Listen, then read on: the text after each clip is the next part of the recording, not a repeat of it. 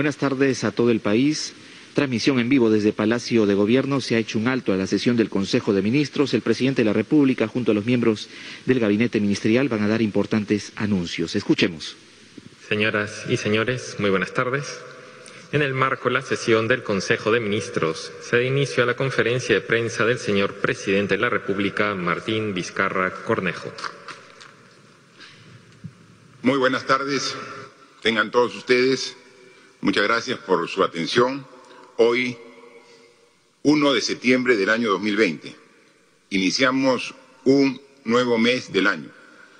Y en este nuevo mes, tal como fue aprobado el decreto supremo la semana pasada, establecemos algunas modificaciones a las restricciones que estamos viviendo todos los peruanos desde el 15 de marzo, fecha en que anunciamos un estado de emergencia con una cuarentena para enfrentar todos los peruanos juntos esta pandemia que sufre toda la humanidad. Primero de septiembre, en la cual hemos establecido que la cuarentena sea en el íntegro de cuatro regiones del país. Cusco, Puno, Moquegua y Tacna, con todas sus provincias, tienen una cuarentena total, dado porque como ya lo anunciamos y lo hemos explicado en reiteradas oportunidades, el virus, el COVID-19, se ha ido presentando de manera intensa al inicio, primero en el norte del Perú, en el oriente, y luego se ha ido trasladando hacia el centro, y luego ha ido desplazándose hacia el sur de nuestro país. Por eso es que en meses pasados ha estado muy fuerte en Arequipa, en Ayacucho, Huancavelica, Purímac, y ahora con mayor incidencia en las regiones al extremo sur de nuestro territorio. Estamos poniendo todo el esfuerzo en esas regiones. Están desplazándose los ministros responsables de esas regiones para poder articular con los gobiernos regionales, con los municipios, con los empresarios, con la iglesia y con la población en su conjunto las medidas para poder afrontar de manera adecuada esta pandemia. Pero cuando hablamos de estas cuatro regiones, no quiere decir en absoluto que en el resto, en las otras 20 regiones, el problema esté superado. No. Ha disminuido el nivel de contagio que teníamos en semanas o meses anteriores, pero el virus sigue estando presente en medio de todos nosotros. No podemos bajar la guardia.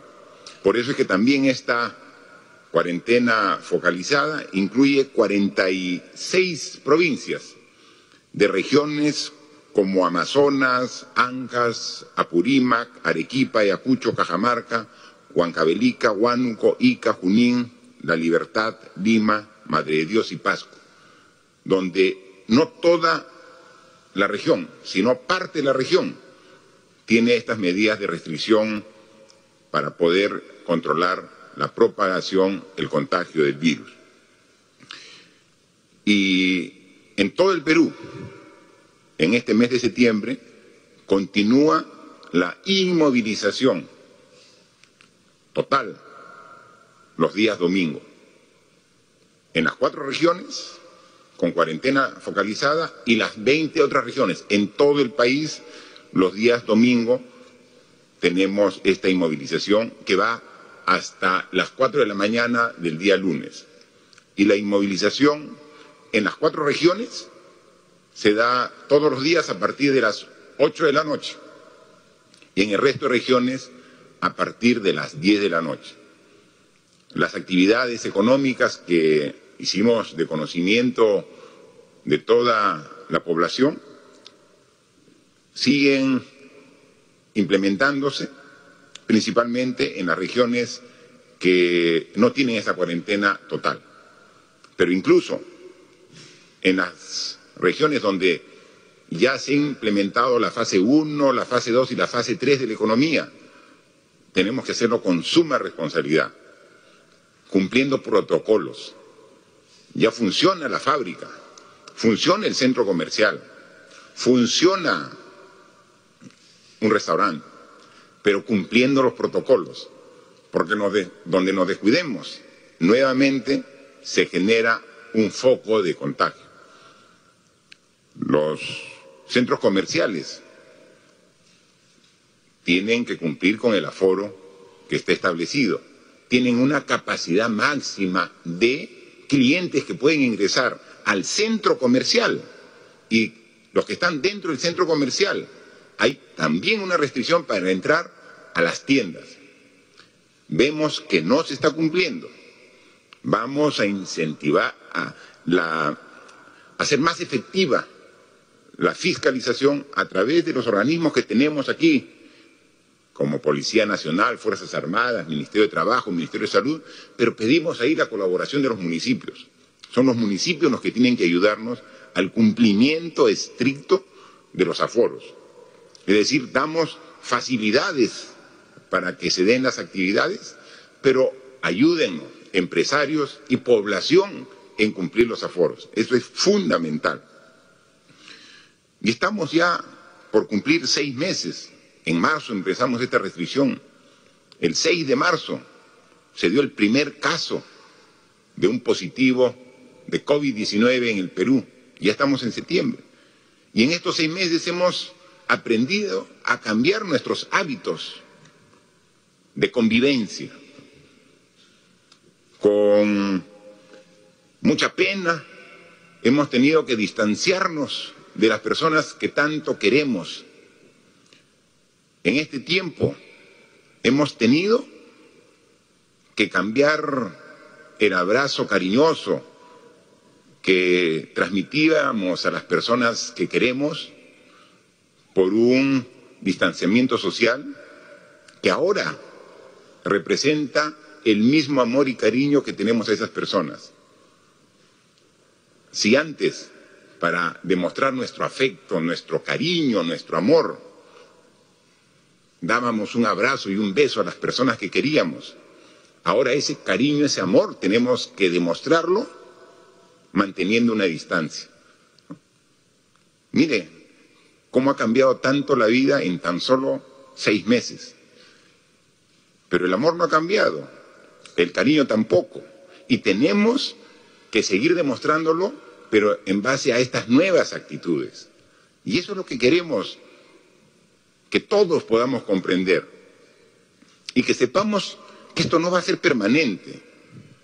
Estas muestras de cariño que hoy tenemos que demostrar con distancia va a tener un plazo de vigencia cuando dentro de algunos meses podamos regresar a una nueva normalidad donde nuevamente vamos a poder estrechar en nuestros brazos a las personas que queremos pero no las vamos a poder estrechar si esas personas ya no están a nuestro lado. Ya no vamos a poder dar un beso al ser querido si por una irresponsabilidad actual la ponemos en riesgo, en peligro de su salud y de su vida. Entonces tenemos que ahora poder mantener esa distancia para pronto, en algunos meses, poder nuevamente reunirnos todos, en familias, en amigos, como siempre lo hemos hecho. Esos tiempos van a retornar. Paciencia, perseverancia, es lo que necesitamos. Porque cuando no lo hemos tenido, lamentablemente, como hemos visto, hemos eh, sido testigos de la partida de muchas personas conocidas. Yo pienso que con la cantidad de, de personas que han fallecido víctimas de COVID-19, no existe un peruano que no tenga a un ser querido, a un vecino, a un amigo, a un familiar, a un compañero de trabajo que perdió la vida. A todos nos ha golpeado en lo más hondo esta enfermedad. Que esas muertes también nos ayuden a reflexionar para tener un cambio de actitud en esta última etapa. Y cuando digo esta última etapa, no es una etapa de una semana, un mes, es una etapa larga aún para poder vencer hasta que tengamos la vacuna que nos inmunice y nos dé la seguridad a todos. Resistamos, perseveremos ahora. Y para eso tenemos que establecer mecanismos de comunicación que hemos ido adecuando a través del tiempo. Al inicio de esta enfermedad compleja, dijimos, todos quedémonos en casa. Hicimos una campaña intensa de comunicación diciendo, quédense en casa. Y la campaña fue en ese sentido, yo me quedo en casa. Y así estuvimos desde mediados de marzo y todo el mes de abril. Yo me quedo en casa. Y tan fue efectiva la campaña que tuvimos una restricción económica muy fuerte, de la cual da fe la ministra de Economía con las cifras de abril. Yo me quedo en casa. Y pusimos prácticamente a la economía en estado de activación en mínimo, porque yo me quedo en casa. Y fue efectiva esa campaña. Pero a partir del mes de mayo comenzamos gradualmente, fase 1, a reactivar la economía. Y entonces tuvimos que cambiar la campaña con el concepto de la salud nos une, para establecer de que todos teníamos que trabajar en función de este bien común, que es la salud. Y luego cuando ya tuvimos que salir muchos de los peruanos y peruanas a realizar nuestras actividades cotidianas, tuvimos que implementar la tercera campaña publicitaria que era Primero mi salud. Sale a tu trabajo. ¿Dónde trabajas? ¿En un banco? ¿En una tienda? ¿En una galería? ¿En un centro comercial? O incluso, ¿eres vendedor ambulante? trabajas en la calle y tienes que hacerlo para poder atender las necesidades familiares, hazlo. Pero primero mi salud. O sea, puedes hacer la actividad, pero no descuides tu salud. Y así lo hemos hecho y esa fue la tercera campaña. Y así hemos ido avanzando con todos los problemas que como sociedad tenemos, problemas estructurales que vienen de décadas. Y así hemos ido avanzando, fortaleciendo el sistema de salud, mejorando nuestra respuesta. Pero sin embargo, ya en el mes de julio, cuando empezamos la tercera fase de la reactivación económica y levantamos la cuarentena en la mayoría de regiones del país, vimos con suma preocupación que un porcentaje de la población minoritario, pero porcentaje al fin y al cabo, ya comenzó a relajar sus medidas de protección, poniendo en riesgo su salud y su vida. El problema es que además de poner en riesgo su salud y su vida, ponía en riesgo la salud y la vida de quienes lo rodeaban. Porque una persona joven, como hemos visto por las estadísticas, si es contagiado por el virus, lo más seguro es que tenga síntomas leves y supere la enfermedad sin mayor problema. Pero esa persona joven contagia a personas con comorbilidad, con enfermedades o adultos mayores que tienen otra resistencia al virus, que normalmente se complica su situación, agrava su estado y llegue incluso a perder la vida. Y eso es lo que hemos visto en el mes de julio, agosto, principalmente. Entonces, ahora el enfoque de la difusión, de la publicidad, está dirigida principalmente a esas personas, a un llamado a la conciencia, a la responsabilidad. Y decimos ahora que el COVID no mata solo. No seamos cómplices. es la campaña que hemos lanzado recién el domingo, hace dos días. Y sin embargo, ha tenido ya una gran difusión. El COVID no mata solo, no seamos cómplices. ¿Y cómo somos cómplices? Organizando fiestas familiares, organizando reuniones comunales, organizando eventos deportivos sin ningún control, esas famosas pichanguitas que congrega gente y que después del, del fulbito, una caja de cerveza y todos giramos la botella con el mismo vaso. Eso que es algo normal y natural entre amigos en tiempos ordinarios, ahora en tiempos de COVID, es inaceptable. Porque si somos un equipo de 11 jugadores, con que uno tenga COVID, contagia al equipo completo. Esa irresponsabilidad no podemos permitirla. Y tenemos que ser duros, claros y directos en condenarlo. Y es lo que queremos. Hay muchas personas que aceptan este tipo de publicidad, pero también hay algunas personas que la rechazan, que tienen otra sensibilidad y les parece dura. Pero cuando estamos en una guerra como la que estamos viviendo, tenemos que ser directos, tenemos que ser claros, tenemos que decir las cosas como son, usando las palabras que deben usarse. Pero sin embargo hay muchas personas que cumplen todos los protocolos y todas las indicaciones. No se sientan aludidas, porque estos mensajes van directamente a las personas irresponsables.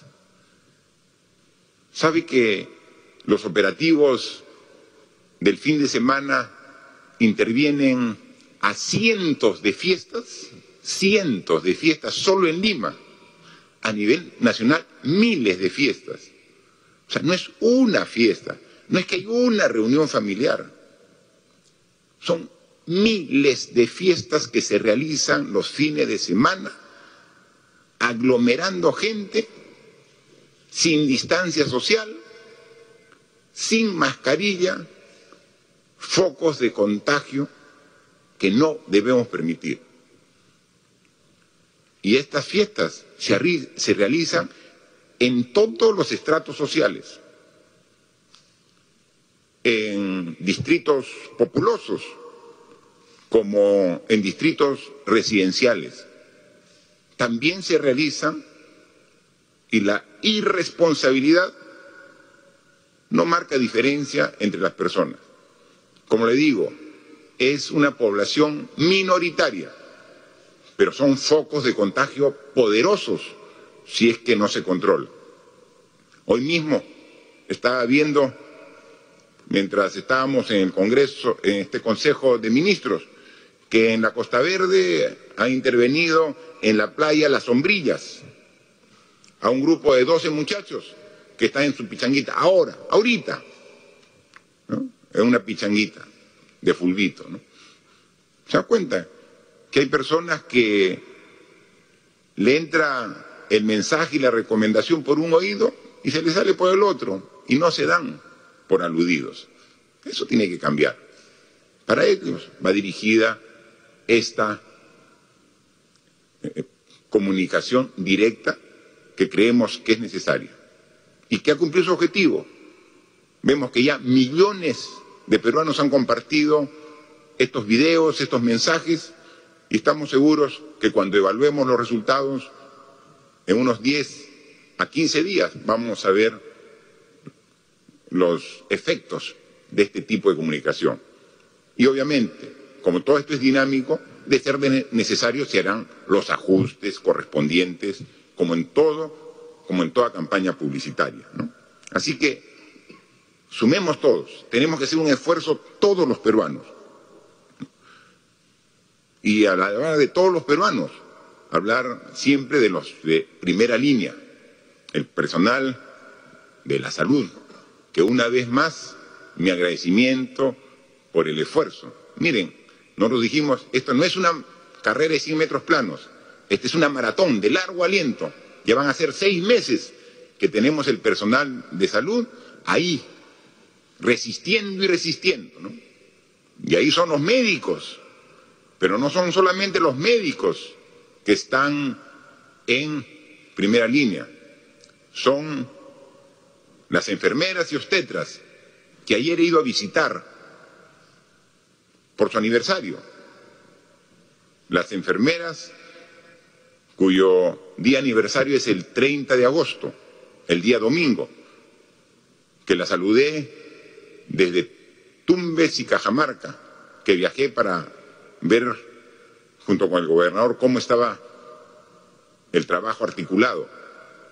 Y de las obstetas cuyo fecha aniversario ha sido el día de ayer, 31 de agosto, me reunió con la directiva nacional de, ambas, de ambos gremios profesionales y han manifestado todo su apoyo para seguir trabajando a favor de la salud del Perú, poniendo a su entrega las 98 mil enfermeras y enfermeros y 49 mil obstetras que hay. Y cuando hablo con ellos, digo, esa es la vocación de servicio que requerimos para poder vencer a este virus. Así que continuamos trabajando y tengan la seguridad que lo haremos como hemos hecho seis meses. Sí, a veces llega a sentirse el cansancio, del esfuerzo que se realiza, pero siempre hay fuerza y energía para seguir con la misma vitalidad como lo hemos hecho desde el principio que nos ha tocado asumir esta gran responsabilidad.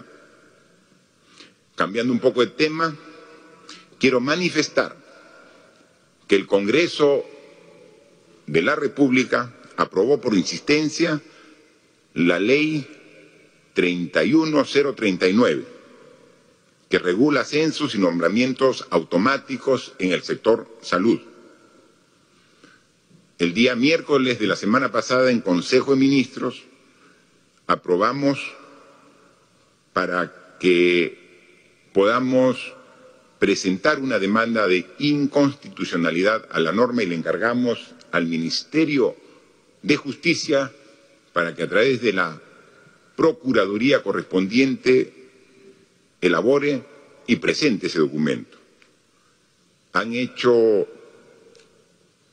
ese trabajo en cumplimiento de lo dispuesto por este Consejo, este gabinete ministerial. Yo quisiera dejar en la palabra a la ministra de Justicia para que nos comente sobre la acción realizada por su sector por encargo de este gabinete. Ministra de Justicia, por favor. Muchas gracias, presidente. Sí, el día de ayer por la tarde eh, se presentó esta demanda de inconstitucionalidad ante el Tribunal Constitucional. Eh, esta demanda lo que quiere es expresar de manera clara que esta norma vulnera la Constitución por una serie de artículos. Yo aquí me referiría a los argumentos más importantes. En primer término, la carrera pública se debe acceder a ella en igualdad de condiciones por un tema de mérito esto no es compatible con ascensos automáticos o ingresos automáticos. Lo segundo tiene que ver con quién es el competente para definir el presupuesto, para definir el equilibrio presupuestal, para establecer finalmente eh, todo lo que tiene que ver con el gasto público. Es el Poder Ejecutivo, no el Congreso de la República. Los congresistas no tienen iniciativa de gasto, como se ha señalado. Y eso es algo que nosotros nos parece importante establecer y lo hemos argumentado con mucho detalle en esta demanda. Y además hay que tener en cuenta que el, gasto económico que esto implicaría pone en riesgo la atención prioritaria que en este momento como gobierno debemos dar al tema de salud. Eh, todo esto lo hemos argumentado, hemos presentado ante el tribunal. Como se sabe, esta demanda es resuelta por el tribunal. Previamente hay una, se corre traslado de la demanda al Congreso y luego hay una audiencia una deliberación pública por el tribunal y luego se emite una sentencia que nosotros esperamos que sea favorable, como fue la del caso de peajes. Muchas gracias, presidente. Muy bien. Gracias, ministra Ana Neira. Eh, una gestión pública moderna requiere del mérito las instituciones públicas deben disponer de personal con aptitudes, actitudes y valores para el desempeño eficiente y eficaz de sus actividades. Esto obliga a respetar los principios de igualdad, mérito y capacidad. Somos conscientes que la gestión pública debe modernizarse. Y esa es una responsabilidad que tenemos que asumir como Ejecutivo y plantear la modernización de la gestión pública no solamente en salud, educación, en general en todos los sectores. Los sectores sociales más grandes y complejos son salud y educación y necesitamos modernizar la gestión pública. Pero no creemos que el camino sea el planteado por eh, el Congreso de la República, porque está asumiendo competencias que no le corresponden. Y tenemos que ser absolutamente claros. En un sistema democrático, tenemos que respetar nuestras competencias. Y entonces, respetos guardan respetos. Primer poder del Estado, poder legislativo, tiene sus atribuciones claramente definidos. Y entonces, cumple con sus competencias, nosotros con las nuestras. Y efectivamente, dentro de los temas que se refieren a esta norma, Claro que hay algunos que se tiene que trabajar y lo estamos haciendo y vamos a dar y tomar acciones dentro del corto y mediano plazo. Pero por favor, respetemos las competencias. Y hemos visto con el tema de los peajes. Le, dijimos y advertimos con el respeto que se merece un poder del Estado como el poder legislativo. Es inconstitucional observamos, insistieron y se impusieron. Finalmente, el Tribunal Constitucional tuvo la palabra que corresponde. Lo propio estamos haciendo ahora. He hablado con el colegio de enfermeras, con los directivos, con el colegio de obstetas. Me han dado y he recibido algunas demandas. Yo las leo y las veo justas y vamos a implementar acciones y correcciones. Lo vamos a hacer. Porque en el caso de salud, ¿qué mayor demostración de trabajo a favor de la salud? Este año, antes de saber que iba a venir desde China el virus COVID-19, declaramos el año de la universalización de la salud. Y el próximo año, 2021, ya hemos presentado el proyecto de presupuesto al Congreso de la República.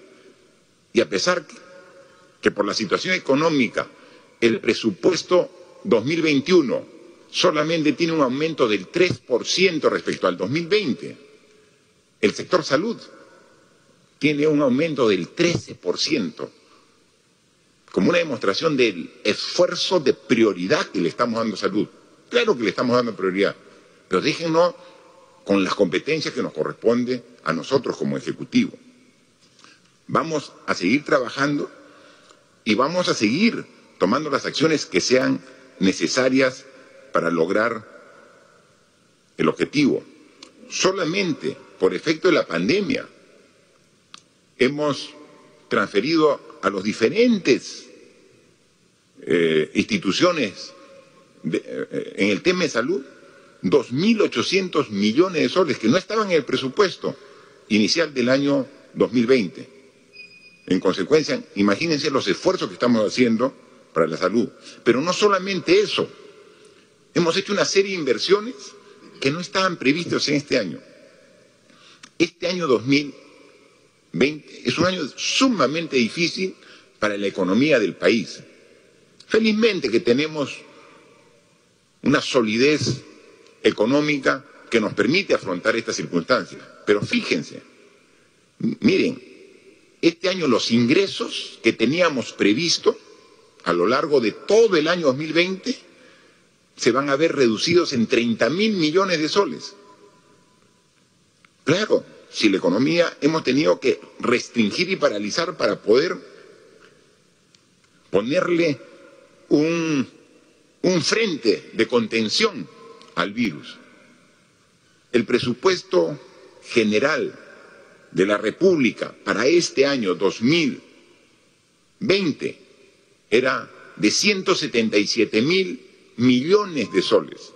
Imagínense que nosotros establecemos un presupuesto y lo distribuimos para los ministerios, para los gobiernos regionales, para el Poder Judicial, para el Ministerio Público, eh, para los municipios, todo 177 mil millones de soles como presupuesto inicial de apertura institucional 2020. E ingresan 30 mil millones menos producto de esta pandemia. ¿Se dan cuenta lo difícil que es administrar el país con esta situación? Pero no solamente es de que hay menos ingresos productos de la pandemia, sino hay más gastos. Y le digo algunos cuantos. Solamente en salud, aquí puedo ver más de 3.700 millones de soles que hemos gastado para la estrategia sanitaria y servicios de salud. Por ejemplo, ya sabíamos que iban la cantidad de pacientes aumentar y hemos tenido que habilitar las torres de la Villa Panamericana para atender a, miles de pacientes infectados con el COVID-19. Ahí tenemos una inversión de 300 millones de soles. Hemos aumentado de 2.000 camas de hospitalización a 20.000 camas ahora. Hemos multiplicado por 10, de 2.000 a 20.000 camas. Y felizmente, una buena noticia, en la última semana, 10 días, la cantidad de camas que se están usando está disminuyendo a nivel del país. Todas las semanas, desde el inicio de la pandemia, la cantidad de uso de camas subía. Cada semana se necesitaban más camas que la semana anterior. Cada semana. Los últimos 10 días aproximadamente hay un declive en el número de camas que se están necesitando pero para poder atender la demanda de 2.000 a 20.000 camas. ¿Cuánto hemos invertido en el acondicionamiento de nuevos hospitales? 392 millones de soles. Y hemos visto que cuando el paciente se agrava, tiene que ir a UCI y hay que comprar ventilador mecánico, monitor multiparámetro y tenemos que la cama, los profesionales, todo, para lograr aumentar de 100 camas UCI a 1.650 que tenemos en la actualidad, se ha tenido que invertir 460 millones de soles. En la compra de equipos de protección personal, 283 millones de soles. Para reanudar el primer nivel de atención, 60 millones. El hospital de ATE, para que sea una referencia en temas COVID para pacientes severos y críticos, 30 millones. Compra de pruebas COVID rápidas y moleculares, 158 millones de soles. Los bonos que están en proceso todavía de otorgarse al personal, 230 millones. Todo eso suma un presupuesto solamente el sector salud de más de 3.700 millones de soles. Pero eso es para el sector salud y para las familias vulnerables, que son las que concitan nuestra principal preocupación, tenemos que darle el bono. Hoy recibí el informe de la ministra de Desarrollo e Inclusión Social y del ministro de Trabajo. Acá lo tengo anotadito en mi hoja. Hasta la fecha han recibido el bono de 760 soles, 7 millones 354 mil 735 hogares. Escuchan, 7 millones 354 mil 735 hogares, que han recibido 760 soles. Pero además también se han fortalecido los programas propios del Ministerio de Desarrollo e Inclusión Social. Juntando todo ello, hay una inversión en apoyo a las familias vulnerables de 6 millones, de 6.496 millones de soles. Adicionalmente, este apoyo a las familias, hemos tenido que reactivar la economía con algunos programas que no estaban establecidos en el presupuesto inicial del año 2020. Y ahí hemos lanzado el programa Arranca Perú para hacer mantenimiento de más de 5.000 kilómetros de carreteras en todas las provincias del país. No hay una sola provincia del Perú que no tenga por lo menos un programa de mantenimiento de carreteras. El Ministerio de Transporte, con los municipios provinciales, vamos a hacer. Obviamente, los municipios más alejados son los que tienen mayor cantidad de kilómetros de carretera vecinal para ser atendidos. Y eso es lo bueno, que a, los, a las zonas donde siempre el Estado ha estado más ajeno, más lejano, es donde hay mayor presupuesto para estos caminos vecinales. Pero adicionalmente a ello, tenemos todo un programa que va referido a bonos para construcción de casas en sitio propio, eh, mantenimiento de canales y bocatomas a través del Ministerio de Agricultura y Trabaja Perú. Todo eso con una inversión de alrededor de cuatro mil millones de soles. Si sumamos todo ello, tenemos aproximadamente una inversión de 14 mil millones de soles. Un gran esfuerzo que estamos haciendo. Porque miren, ¿ah? y eso quiero que sean conscientes todos los peruanos. Un año que tenemos 30 mil millones menos de ingresos y tenemos que aumentar el gasto en 14 mil millones adicional para atender a los hospitales, los medicamentos, el equipo de protección, las camas hospitalarias, las UCIs, el bono para el personal. Tenemos que atender a las familias vulnerables, 7 millones 354 mil, pensión 65, contigo, juntos, Cali Guarma, todo que hemos potenciado. Y adicionalmente tenemos que carreteras, viviendas, canales, bocatomas. Y trabaja Perú con y tenemos todos estos 14 mil millones. ¿no? Miren, ¿ah? cómo tenemos que equilibrar las finanzas del Perú. Es decir, 30 mil millones menos y 14 mil millones imprescindibles para poder atender. ¿no? Y en esas circunstancias, el Congreso de la República aprueba una ley que consideramos en su concepto de fondo muy bien, porque se preocupa de una población que también nosotros estamos preocupados, de los pensionistas, de la ONP, pero una ley que llama de devolución de aportes, que corresponde, según los cálculos que hemos hecho en el Ministerio de Economía y Finanzas, a un monto de 15 mil millones de soles señores, con 30 mil millones menos de ingresos, con 14 mil millones para estas cosas que son ineludibles y que son para todos los peruanos, que llegue una norma que signifique un desembolso de 14, de, de 15 mil millones de soles. El tesoro público es uno solo. No es un barril sin fondo. Tiene un monto. No hay dónde más. Seamos responsables.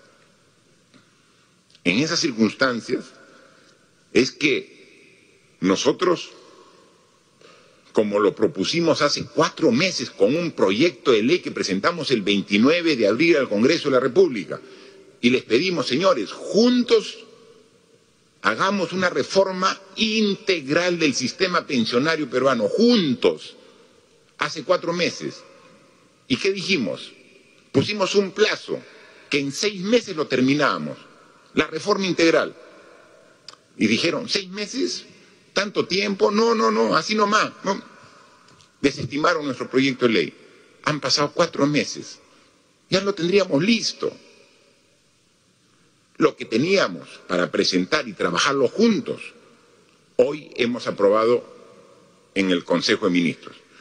Hoy hemos aprobado un proyecto de ley que por aquí lo tengo, acá está, proyecto de ley. Este ley que muy y este proyecto de ley que se refiere al, al tema pensionario, lo hemos trabajado con mucha responsabilidad, pensando, pensando en los aportantes y en los pensionistas que ya están jubilados.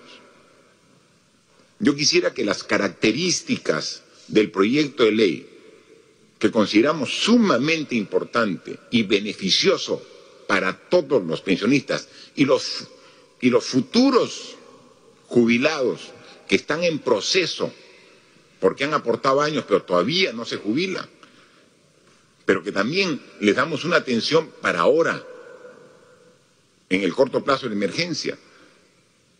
Yo quisiera que la ministra de Economía nos pueda explicar los alcances del proyecto de ley que hemos aprobado y que vamos a alcanzar al Congreso de la República y ojalá sea acogido de manera satisfactoria porque es lo que queremos, lo mejor para todos los peruanos. Por favor, ministra.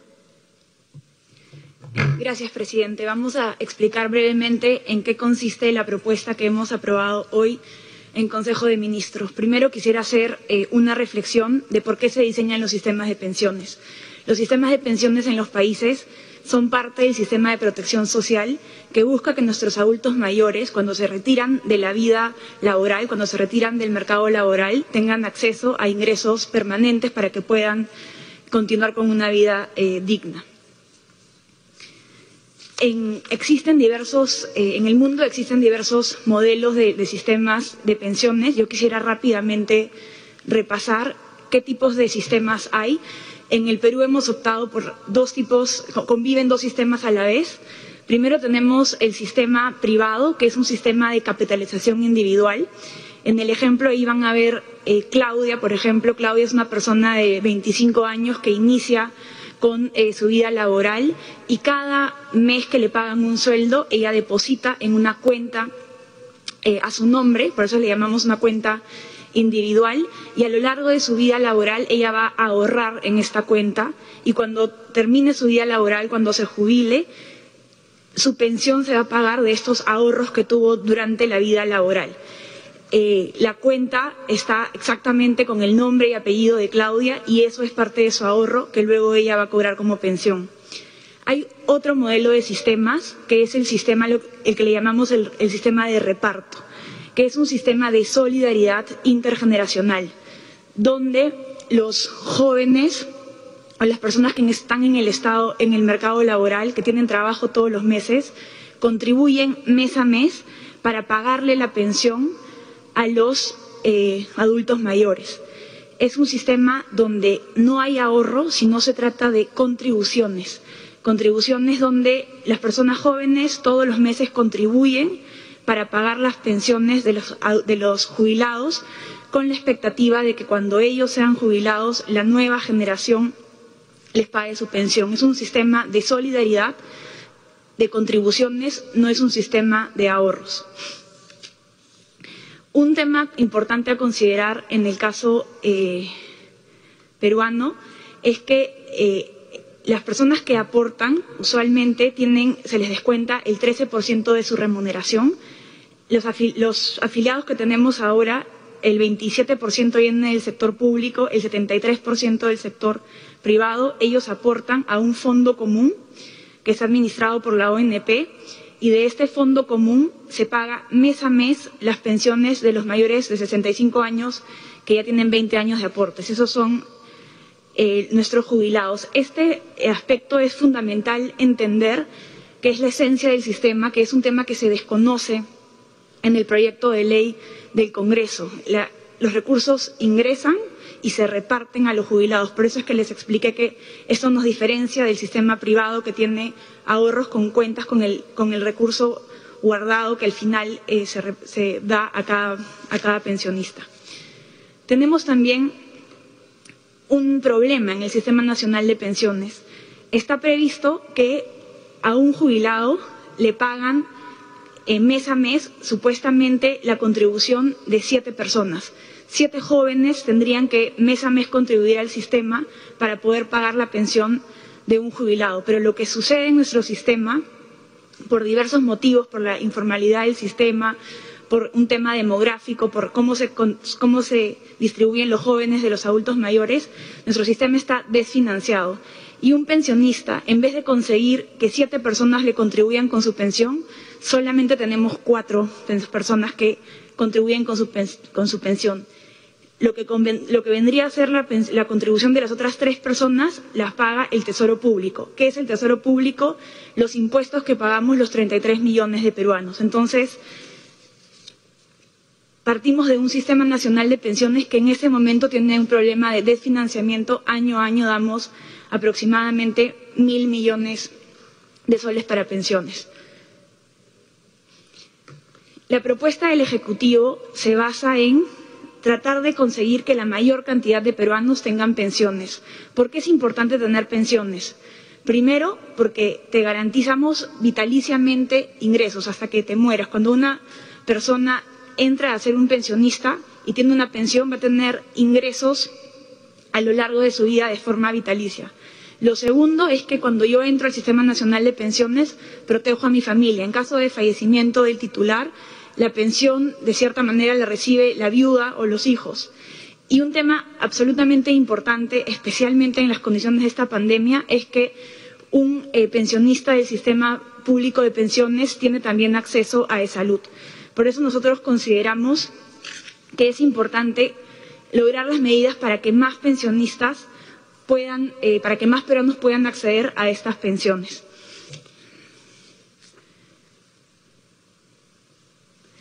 ¿Qué medidas vamos a proponer? Como lo dijo el, el, presidente, nosotros como gobierno desde hace un año venimos trabajando en una reforma integral del sistema nacional y del sistema en general de pensiones. Creemos que es importante que se garanticen pensiones a los peruanos, pero no podemos desconocer tampoco que la pandemia ha generado mucho sacrificio para las familias y que efectivamente hay personas que están pasando por momentos muy difíciles. Pero para nosotros es fundamental a lo largo de, de, toda la crisis, las medidas que hemos tomado son medidas que han buscado responder a los problemas de la ciudadanía, pero no hipotecar el futuro del país, no afectar la reforma que queremos construir del Sistema Nacional de Pensiones para que más peruanos accedan a esta pensión. La propuesta que tenemos brevemente cuenta con algunas medidas que buscan reformar el sistema eh, nacional de pensiones. Eso está alineado a una propuesta más integral en la que también ya estamos trabajando. Lo que significa las modificaciones en el sistema nacional eh, de pensiones comprenden seis medidas, como lo mencioné, es consistente con una reforma integral. Hay algunas medidas que en el corto plazo van a permitir que personas con 65 años de edad que no han podido acceder a la pensión van a poder acceder a una pensión con todos los beneficios que esto trae. Y también es una medida que busca eh, responder a las necesidades de la ciudadanía, pero no hipotecar el futuro del país. Además, reconocemos que eh, la pandemia ha traído una situación muy complicada para muchas familias, entonces estamos previendo que eh, se puedan atender a los afiliados que no cuentan con eh, ingresos permanentes que puedan eh, recibir el segundo bono universal que vamos a dar como ejecutivo y adicionalmente estamos previendo una bonificación extraordinaria para los 569 mil pensionistas. Rápidamente voy a explicar en qué consisten estas seis medidas. La primera medida responde a esta sensación de injusticia que hay en el Sistema Nacional de Pensiones porque es muy estricto en términos de a los 65 años tengo que haber llegado a 20 años de aportes. Creemos que hay espacio para dar lo que se llama las pensiones proporcionales. Y de esta manera, si yo tengo 65 años el día de hoy y tengo pensiones, tengo aportes acumulados eh, entre 10 años y 19 años con 11 meses, voy a poder acceder a las pensiones proporcionales. Hemos hecho un cálculo eh, las personas que tengan aportes entre 10 y 15 años accederán a una pensión de 250 soles y de 15 años a 11 años con 11 meses a 330 soles. Esta pensión de 250 soles es el doble de lo que damos nosotros en nuestro programa Pensión 65. El día de hoy tenemos 1.4 millones de eh, aportantes que van a poder recibir una pensión dadas las condiciones actuales, pero con esta medida podemos incorporar a 700.000 personas más afiliados que podrían recibir pensiones. Esto es un incremento del 50% de, personas que podrían tener una jubilación solamente con esta medida. Una segunda medida tiene que ver con la idea de estandarizar lo que significa el acceso a la pensión adelantada. La pensión adelantada es, de cierta manera, un, eh, la, la, posibilidad que se da una recompensa para aquellas personas que han rápidamente eh, llegado a sus, a sus, aportes, han sido consistentes, han ahorrado a lo largo de su vida eh, desde muy jóvenes. Y la idea es esta idea de pensiones adelantadas que eh, a los 50 años de edad, con 25 años de aportes, se pueda acceder a la pensión. Estos parámetros nos permiten nivelar a los hombres y las mujeres. Antes estos eran los parámetros para las mujeres, pero no para los hombres. Ahora estamos igualando mujeres con hombres. Las personas de 50 años de edad con 25 años de aporte van a poder acceder a la pensión adelantada. De todos los afiliados al sistema, hay 120.000 afiliados actuales que podrían calificar para este beneficio. Otra medida que hemos eh, incorporado en, en el proyecto de ley tiene que ver con el acceso a las pensiones por discapacidad. Al día de hoy, lo que el sistema establece es que una comisión médica tiene que reunirse, dar un veredicto para ver si la persona aplica o no a la pensión de invalidez. Antes de la pandemia, este, eh, este trámite demoraba aproximadamente seis meses. Desde que hay pandemia, no se ha llevado a cabo ninguna comisión médica. Lo que estamos proponiendo ahora es que estamos dando un procedimiento mucho más rápido para poder acceder a una pensión eh, de invalidez. Creemos que los afiliados con un informe de su médico, ya sea del MINSA, de Salud o de la EPS, accedería, este médico certifica la condición de discapacidad para acceder a esta pensión de invalidez y creemos que el trámite que demoraba seis semanas se podría reducir a solamente seis meses, perdón, se podría reducir a una semana. Otro eh, tema importante que tenía, o una restricción importante que tenía el sistema, es que en la mayoría de los casos, cuando una persona era pensionista y quería trabajar, tenía que suspender la pensión. Es decir, es un sistema donde no es compatible trabajar y acceder a pensión para todos los casos. Solamente es posible hacerlo si es que la suma de la pensión y el sueldo eh, es igual a la mitad de una UIT. Lo que estamos haciendo es que estamos levantando esta restricción, estamos permitiendo que los pensionistas tengan el derecho al trabajo. Si esta medida la sumamos también con, por ejemplo, la medida de jubilación adelantada, ahora pensionistas de 50 años que pueden acceder a la jubilación adelantada van a poder también cobrar una, una pensión. Esto va a mejorar de manera importante los ingresos que podría tener este pensionista de 50 años que se siente eh, con capacidad para trabajar. Estamos asegurando el derecho al trabajo.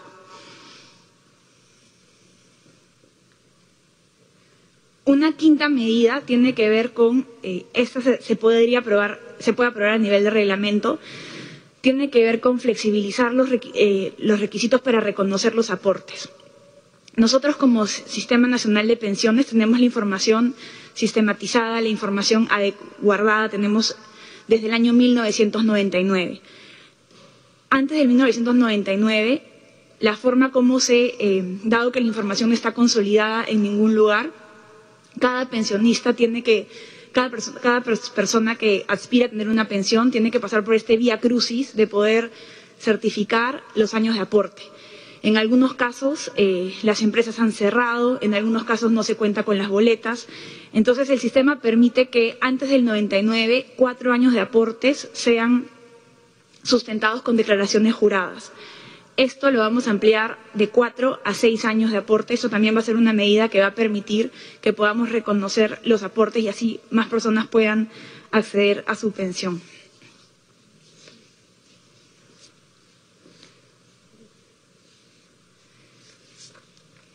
La última medida tiene que ver con una serie de facilidades que tenemos que dar para que los independientes puedan aportar todos los meses y de esta manera tener una pensión. Esto es, muchas veces el sistema de pensiones tiene que reflejar o refleja las complicaciones que hay en el mercado laboral.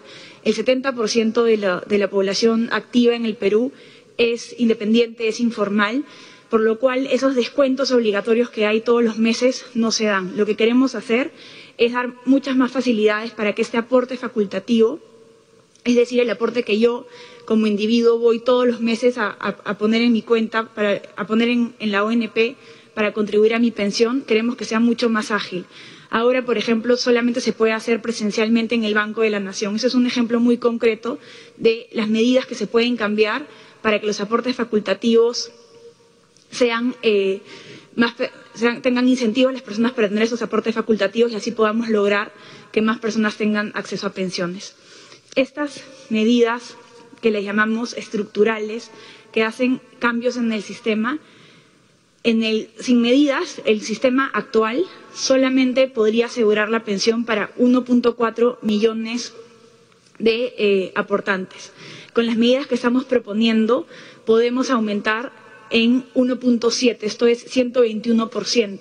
Como les comenté, en el corto plazo o, con la medida de pensiones proporcionales, 700.000 personas podrían acceder a su jubilación en los próximos años y con las otras medidas adicionales de facilidad en los aportes podemos tener un millón de personas más. Esta es la gran apuesta que tenemos, que cada vez más peruanos tengan una pensión. Pero como les comenté, también hay que reconocer que estamos en una situación económica muy difícil y que muchas familias están experimentando por momentos económicos muy complicados. Por eso es que estamos haciendo también una propuesta que responda a la situación coyuntural de enormes sacrificios para muchas familias. De los 4.7 millones de afiliados a la ONP, hay un millón de afiliados que actualmente trabajan, que pueden garantizar ingresos de manera eh, permanente, están en la planilla del sector público y el sector privado, pero hay 3.7 millones que no cuentan con este esta seguridad de tener ingresos todos los meses. En el marco del segundo bono universal, ya hay 2.5 millones de familias de estos aportantes que recibirían el bono y estamos incorporando al 1. a 1.2 millones de afiliados que no están en el padrón inicial, estaríamos incorporando al, eh, padrón. Con esto estamos garantizando que los, de todos los 4.7 millones de afiliados a la ONP que no cuentan con trabajo puedan recibir el segundo bono universal. Adicionalmente, obviamente en la pandemia eh, los adultos mayores son población muy vulnerable, por eso es que estamos también dando un bono extraordinario de 760 soles a los 560.000 pensionistas. Para nosotros, a lo largo, eh, como lo comenté, a lo largo de la crisis, siempre hemos querido dar soluciones que respondan a las demandas de la ciudadanía, pero sin hipotecar el futuro del país. Esta propuesta tiene un componente estructural y también responde a la situación de emergencia. ¿Cuáles son los costos de la propuesta? El primer año de implementación tiene un costo de 1.576 millones de soles y eh, el costo total es cuánto le va a costar al Estado asumir estos compromisos, sobre todo en el caso de las pensiones proporcionales y las pensiones adelantadas.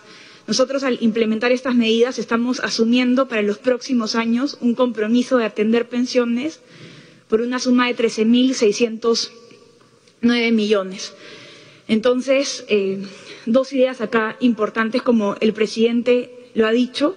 Este año la situación económica del país está afectando nuestras cuentas eh, fiscales. Estamos haciendo un esfuerzo muy grande para poder ahora eh, costear esta medida. Esto va a implicar una resignación presupuestal, definitivamente, pero creemos que es una medida necesaria por la que tenemos que avanzar.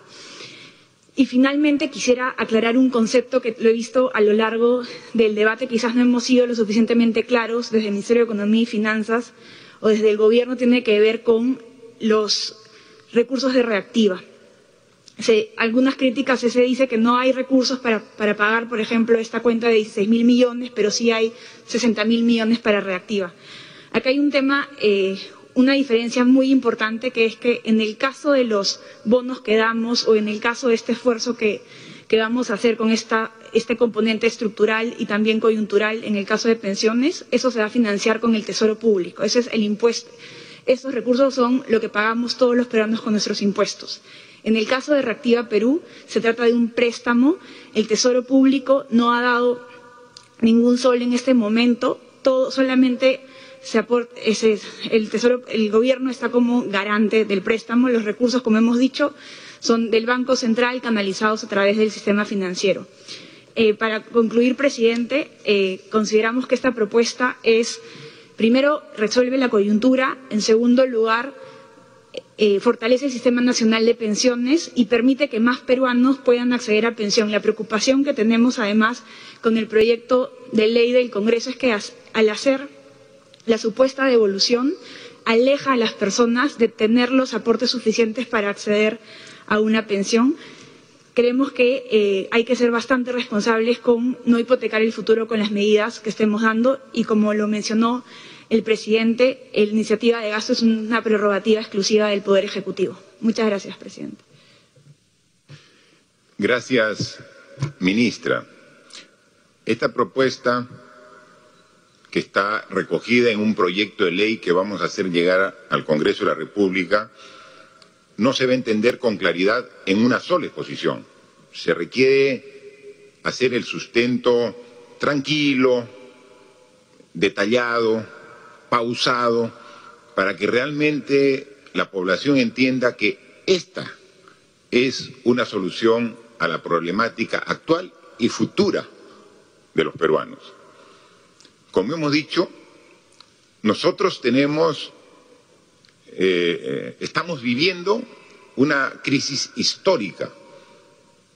La crisis por la que estamos pasando todos los peruanos es inédita en nuestro país. Una crisis de la magnitud por la que pasamos no solo el Perú, sino el mundo en su conjunto. Se compara a crisis similares de hace 100, 200 años. Los efectos económicos de la pandemia en el Perú solamente tienen una referencia con la guerra con Chile. Imagínense al tiempo que nos referimos y a las consecuencias de semejante hecho en la historia. Entonces tenemos que ser muy responsables. Nos ha tocado a nosotros vivir esta época a toda la población sufrir las consecuencias de la pandemia. Y a nosotros, como autoridades, tenemos que responsablemente tomar las decisiones que correspondan. Pero las condiciones, las decisiones y acciones que sean en beneficio de la población. Pero es ahí donde tenemos que equilibrar qué se requiere ahora para atender la emergencia es decir, el ciudadano, ¿cómo lo atendemos ahora para que pueda atender sus necesidades frutos de esta crisis? Pero sin hipotecar su futuro. Eso es lo importante. Lo mismo que pensamos en el país, tenemos que aplicarlos a la familia y al ciudadano. Es el mismo concepto. Nosotros podríamos gastar todos los recursos que como Estado tenemos acumulado a lo largo de los años y atender todas las necesidades de ahora. Y dejamos al Perú desprotegido para el futuro. Es decir, nos preocupamos en el ahora y nos olvidamos de que hay un mañana. Pero esa misma responsabilidad en la toma de decisiones como país también debemos tenerla en la toma de decisiones pensando en las familias y en las personas. Tenemos cuatro millones setecientos mil personas que han aportado a la ONP y quinientas mil que ya se han jubilado y que reciben una pensión. Entonces, fácil sería decir, bueno, pues te doy un dinero que lo vas a usar ahorita, pero te va a comprometer en el futuro. ¿Qué pasa a la persona que tiene, por ejemplo, con sus aportes, llamemos seis mil soles aportado? A lo largo de varios años ha aportado seis mil soles y está poco a poco pensando en una futura jubilación. Y hoy día yo como Estado te digo, retira cuatro mil trescientos soles te lo retira, retíralos. Te autorizo que retire. Gracias. ¿No? Incluso pensará, qué bien que me estás haciendo, gracias. Lo retiro. ¿Cuánto le queda? Dos mil. Entonces una jubilación que podría estar más o menos cerca, se la hace lejana. Y entonces después cuando ya no tenga fuerzas para trabajar, porque todos vamos a llegar a eso, todos. Yo me siento muy fuerte, con mis 57 años de edad, y pienso que voy a tener una vitalidad toda la vida, pero la ley de la vida es eh, la ley natural de la vida, nos lleva a todos, a tarde o temprano, bajar nuestras capacidades físicas e intelectuales y tener la necesidad de tener una pensión. Es decir, yo he trabajado tanto en la vida y he ido aportando poquito a poquito que ahora yo necesito tener un ingreso. nada es eterno, nada dura para siempre. La fuerza, la energía, la vitalidad que tenemos algún día va a declinar. De esos cuatro millones setecientos mil aportantes va a declinar en algún momento. Le estamos haciendo un bien diciendo dispón de tu dinero y tu futuro. ¿Dónde van a estar los congresistas cuando esos aportantes lleguen a los 65, 70 años de edad, ya no tengan trabajo y requieran en ese momento lo que se les devolvió y quizás se gastó en su oportunidad. Por eso nosotros decimos a ellos, en esta coyuntura hay que atenderlos. Por eso planteamos ahora que de todo el, universo solamente excluir a los que tienen trabajo, que tienen un ingreso seguro y que en la crisis están por lo menos con su sueldo y sus ingresos asegurados. A todos los demás, darles igual también, incluirlos en el bono y darles un apoyo de 760 soles. Pero no comprometemos su aporte. Su aporte queda ahí intangible como debe ser. Y entonces, pero a eso le sumamos otros conceptos. Es que uno puede decir, es que yo tengo 15 años de aportes y quizás ya no llegue a los 20 años, que es la edad, la, la cantidad mínima de aportes. No, señor. Lo que estamos proponiendo es que ahora desde los 10 años de aporte ya puedas tener pensión. Hemos bajado de 20, un grupo desde 15, un monto. 15 a 20 años y de 10 a 15 años. ¿Se da cuenta? Entonces, te vamos a dar la posibilidad de que te puedas jubilar hasta con 10 años de aporte. Entonces, ¿tú qué querías? Que no te ibas a poder jubilar y que no ibas a gozar de tu jubilación a pesar que es aporte, sí te damos. O si ya tenías más de 20 años de aporte, pero no cumples los 65 años, y entonces dice, oye, ya cumplí con mi aporte, no puede, te bajo la, edad de jubilación. O sea, si tienes años de aporte lo suficientes, te bajo la edad de jubilación.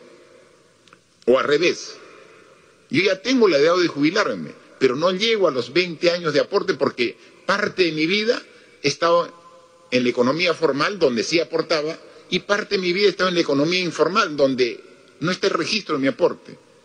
Entonces, te reducimos la edad y el plazo de jubilación. Entonces te estamos dando opciones. Es decir, te atiendo ahora por la emergencia, por la crisis sanitaria, por la pandemia, por el COVID, te atiendo. Pero no te estoy condenando el futuro, porque pienso en ti.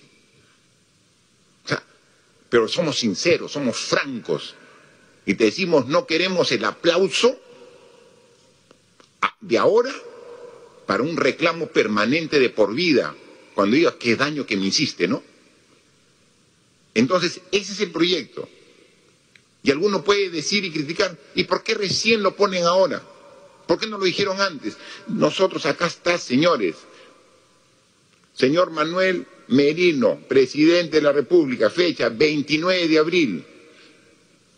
La firma, en ese tiempo estaba Vicente Antonio Ceballos, presidente del Consejo de Ministros, Martín Vizcarra Cornejo, presidente de la República. Le hago llegar el proyecto de ley de la reforma integral del sistema pensionario peruano. 29 de abril. ¿Y qué dice en su artículo 2 del proyecto de ley que alcanzamos al Congreso? Dice, remitir entre, entre las funciones hay una comisión donde hay tres representantes del Poder Legislativo en esta comisión. Pero ¿qué es lo que dice? Remitir la ley de reforma del sistema de pensiones en un plazo no mayor de 180 días calendario, seis meses. ¿Cuánto tiempo ha pasado? Cuatro meses. Ya tendríamos listo prácticamente este documento, pero consensuado con el Congreso, como se los pedimos. ¿Dónde está este proyecto de ley? No sabemos. ¿Dónde está? Y nos remiten una ley donde dice, dale del dinero al, al aportante. Y su pensión, y su jubilación, y su futuro. ¿En qué queda? Ah, no, eso ya después vemos. No, señor, tiene que ser integral. Y eso es lo que estamos proponiendo. Y sí cuesta 13.600 millones de soles, pero no pagados ahora, sino a lo largo de los años cuando lo requieran los aportantes. Ahí va a estar, gradualmente, siempre asistiendo, siempre atendiendo. O sea, no, así como no vamos a dejar, porque nosotros, toditos, nos vamos el 28 de julio del 2021 y vamos a dejar un país encaminado al progreso y desarrollo con las medidas que hemos tomado. Tengan la seguridad que así como fue afectado este año, el próximo año, como lo ha sustentado la ministra, prevemos un crecimiento de la economía de cerca del 10% para el próximo año. Y así como este año caímos, el próximo año van a ver el tremendo rebote que va a tener la economía. Y vamos a dejar responsablemente un país encaminado, con futuro en el bicentenario. Pero si eso queremos hacer con el país, también queremos hacer con todos los peruanos. Y no queremos dejar un país encaminado, con una población que ha aportado, pero por un, eh, llamemos, satisfacción temporal, dejar su, su futuro realmente hipotecado. Más aún cuando está establecido que toda persona tiene derecho a ahorrar, este es un ahorro, para tener una pensión en caso no pueda seguir laborando. Este derecho ha sido destacado incluso por el propio defensor del pueblo, quien se ha pronunciado respecto a esta norma. La Constitución es clara, establece que el fondo pensionario es intangible. Y nosotros con esta propuesta no tocamos el fondo pensionario como sí lo hace la ley del Congreso. Es la Constitución la que dice. O sea, ¿cómo pueden coger un fondo que es intangible? Y no lo vamos a usar porque es para los que han aportado, pero pensando ahora, mañana y el futuro. Eso es lo que queremos ver. ¿no? Así que seguimos trabajando y así lo haremos y nuevamente extendemos nuestros brazos, nuestras manos al Congreso de la República. Trabajemos juntos en bien de todos los peruanos. Por imposición no vamos a lograr solucionar las cosas. No nos enfrasquemos en discusiones estériles que solamente van a afectar a las personas por las cuales debemos sumar para atenderlos y actuar tomando las mejores decisiones en beneficio de ellos. Una vez más, a través del Premier, que estuvo recientemente en el Congreso de la República y que recibió una mayoría abrumadora como voto de confianza, con esa mayoría y con la humildad que tenemos como Ejecutivo, queremos sentarnos a conversar una solución de verdad y no solamente una solución efímera que en el fondo puede traer más problemas que beneficios a quienes queremos atender. Cambiando de tema, quisiera también hablar algún momento referido a los incidentes que ocurrieron el pasado fin de semana, el anterior, en Los Olivos. en la discoteca, en el bar, eh, Tomás Restobar. Eh, fue el día 22 de agosto, un evento lamentable que comenzó con una convocatoria a una fiesta ilegal.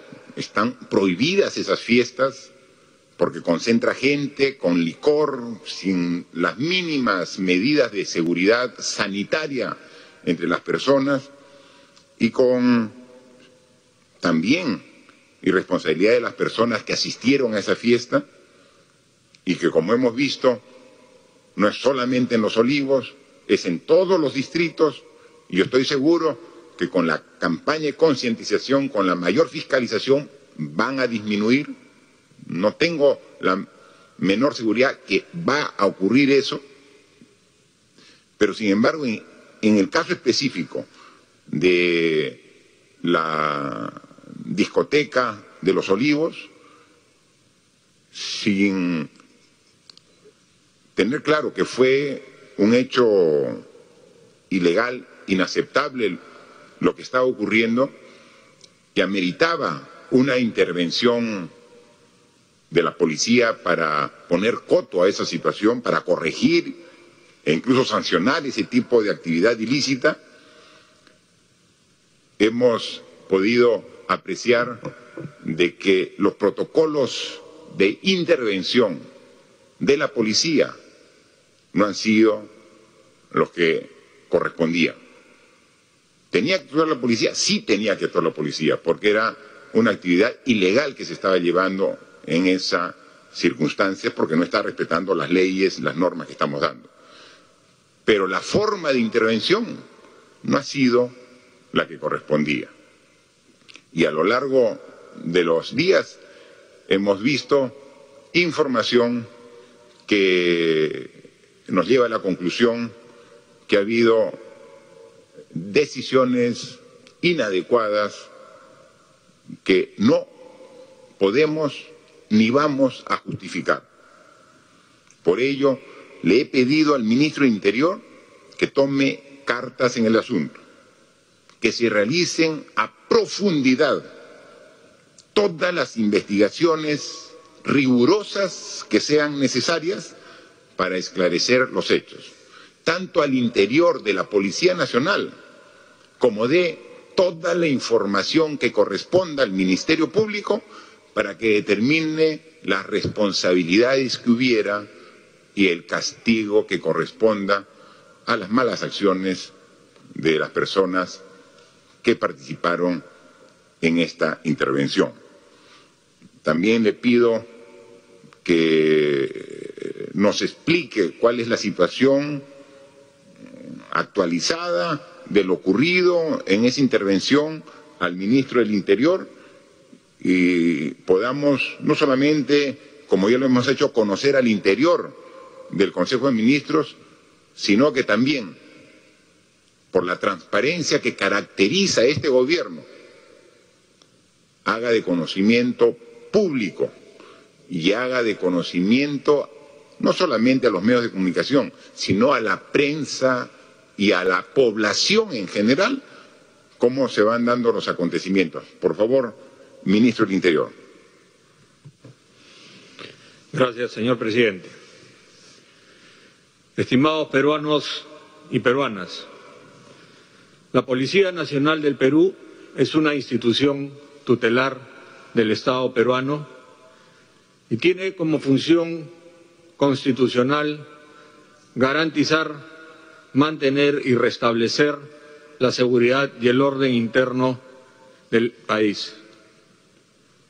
En estas circunstancias, como las sucedidas el sábado 22, donde la intervención se realizó para hacer respetar el estado de emergencia nacional. Es lamentable los hechos ocurridos aquella noche, pero debo ratificar la firme decisión del Ministerio del Interior y del Comando Institucional de la Policía Nacional del Perú para llegar a la verdad y que se determinen las responsabilidades de acuerdo a ley. Aquí no habrá ningún encubrimiento y mucho menos un falso espíritu de cuerpo dentro de la institución. Nos encontramos en medio de una investigación de dos niveles. La primera, a cargo del Ministerio Público, que tiene en sus manos todas las evidencias del caso, como se ha estado observando. Como hemos visto, estas, estas evidencias no se ajustarían a las versiones iniciales versías por algunos involucrados. Como corresponde en un Estado de Derecho, estamos a la espera de las investigaciones de la Fiscalía. Paralelamente, hay una investigación de oficio que la está realizando la Inspectoría General de la Policía Nacional para determinar los hechos e, e individualizar las responsabilidades. Garantizamos una investigación imparcial y objetiva de esta inspectoría.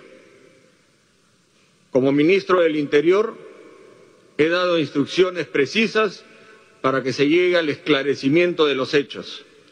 Por eso, adicionalmente, he dispuesto que la Oficina General de Integridad Institucional del Ministerio del Interior intervenga para garantizar la transparencia y legalidad de nuestras investigaciones internas. Asimismo, se han tomado las siguientes medidas. El comandante general de la Policía Nacional ha procedido a remover al personal policial involucrado y lo ha reaccionado de sus cargos a otros cargos. Se ha formado una comisión para evaluar los planes y órdenes de operaciones COVID y Fortaleza 2020 y todos aquellos procedimientos de intervención policial y sus protocolos. Se ha aperturado la investigación que antes he mencionado en la Oficina de Integridad Institucional y se ha dispuesto asimismo que brindaremos todas las facilidades ante los requerimientos de la Fiscalía e Inspectoría General de la Policía Nacional. Si bien, como ya mencioné anteriormente, este proceso se encuentra en investigación, debo señalar que las declaraciones que brindé a los medios sobre el operativo tuvieron como única fuente de información la entregada por el jefe del Escuadrón Operativo Policial, Escuadrón Verde, a cargo de esta intervención. Estos días, mi despacho, por encargo del señor presidente de la República, ha realizado una investigación interna y ha recibido información y declaraciones de los miembros policiales involucrados en el operativo, respecto de los cuales debo informar lo siguiente. A la luz de los últimos elementos de la investigación, la información inicialmente brindada lamentablemente ha sido falsa, no habiéndose ajustado a la verdad. Se ha brindado información falsa, incluido a mi persona y al alto mando policial, mediante documento formulado por la unidad interviniente a los diversos mandos de la policía, respecto de los hechos ocurridos en la intervención policial del local.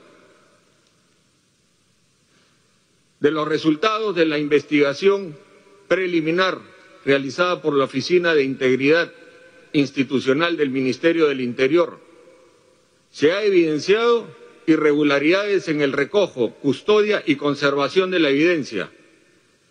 Se acreditaría que se habría brindado información falsa mediante documento oficial y se habría omitido u ocultado información contenida en el informe número 027-2020 Región Policial Lima de fecha del 23 de agosto del 2020. Presidente, peruanos y peruanas, han habido omisiones imperdonables e inaceptables de quienes tuvieron a su cargo este operativo desconociéndose, por tanto, la veracidad, alteración o cambio de las pruebas. Estos hechos no ayudan a que se realicen con pulcritud y transparencia las diligencias de investigación. Peor aún, dificultan la misma. No he dado a conocer ningún hecho concluyente, porque ello solo será determinado por las investigaciones.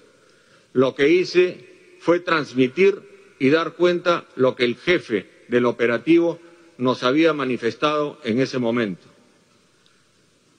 Si el jefe del operativo no se ha pegado a la verdad, ello resulta inaceptable en una institución como la Policía Nacional, a la cual respeto, apoyo y entregaremos todo nuestro esfuerzo para hacerla respetada por todos los peruanos.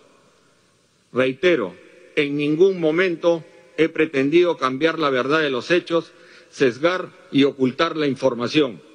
No descansaremos hasta que se sepa la verdad y se establezcan las responsabilidades ante estos hechos lamentables. Muchas gracias, ministro. Como lo hemos dicho y lo ratificamos, vamos a ir hasta lo más profundo de las investigaciones para determinar exactamente lo que pasó en esa discoteca eh, Tomás Restobar y que en esta oportunidad no exista un falso espíritu de cuerpo para tratar de ocultar la verdad. Aquí la confianza del gobierno y la confianza de las autoridades se basa y se fundamenta en la veracidad, en la verdad. Y esa tenemos nosotros que resaltar. Sin embargo, también tenemos que ser claros. La Policía Nacional está en primera línea en el combate a la pandemia. ¿Qué hubiéramos hecho si la Policía Nacional no hubiera estado patrullando las calles, cuidando los mercados, custodiando los bancos para el pago de los bonos, dando la seguridad con el apoyo de las Fuerzas Armadas. Mi agradecimiento a los policías, que en su gran mayoría son profesionales respetados y respetables, que cumplen a cabalidad su función. A todos ellos mi agradecimiento. Muchos policías han entregado su propia vida para combatir al COVID-19. ¿Cómo no reconocer a ellos su entrega? ¿Cómo no reconocer en la Policía Nacional su compromiso con el país y su combate a esta pandemia? A todos ellos mi reconocimiento, mi agradecimiento y el pedido como presidente y como ciudadano, que sigan en este esfuerzo, que no dejen, que sigan. Esto continúa y necesitamos una policía fortalecida y una policía, como siempre lo he dicho, y cuando voy y la misma policía me dice, una policía con moral. Esa policía que es la que prevalece en nuestro país nos va a seguir apoyando y este gobierno los va a apoyar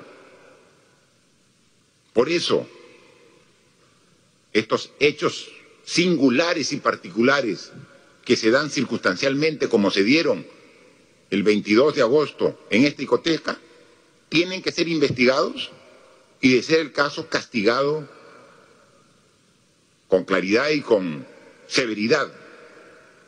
Porque este hecho de ninguna manera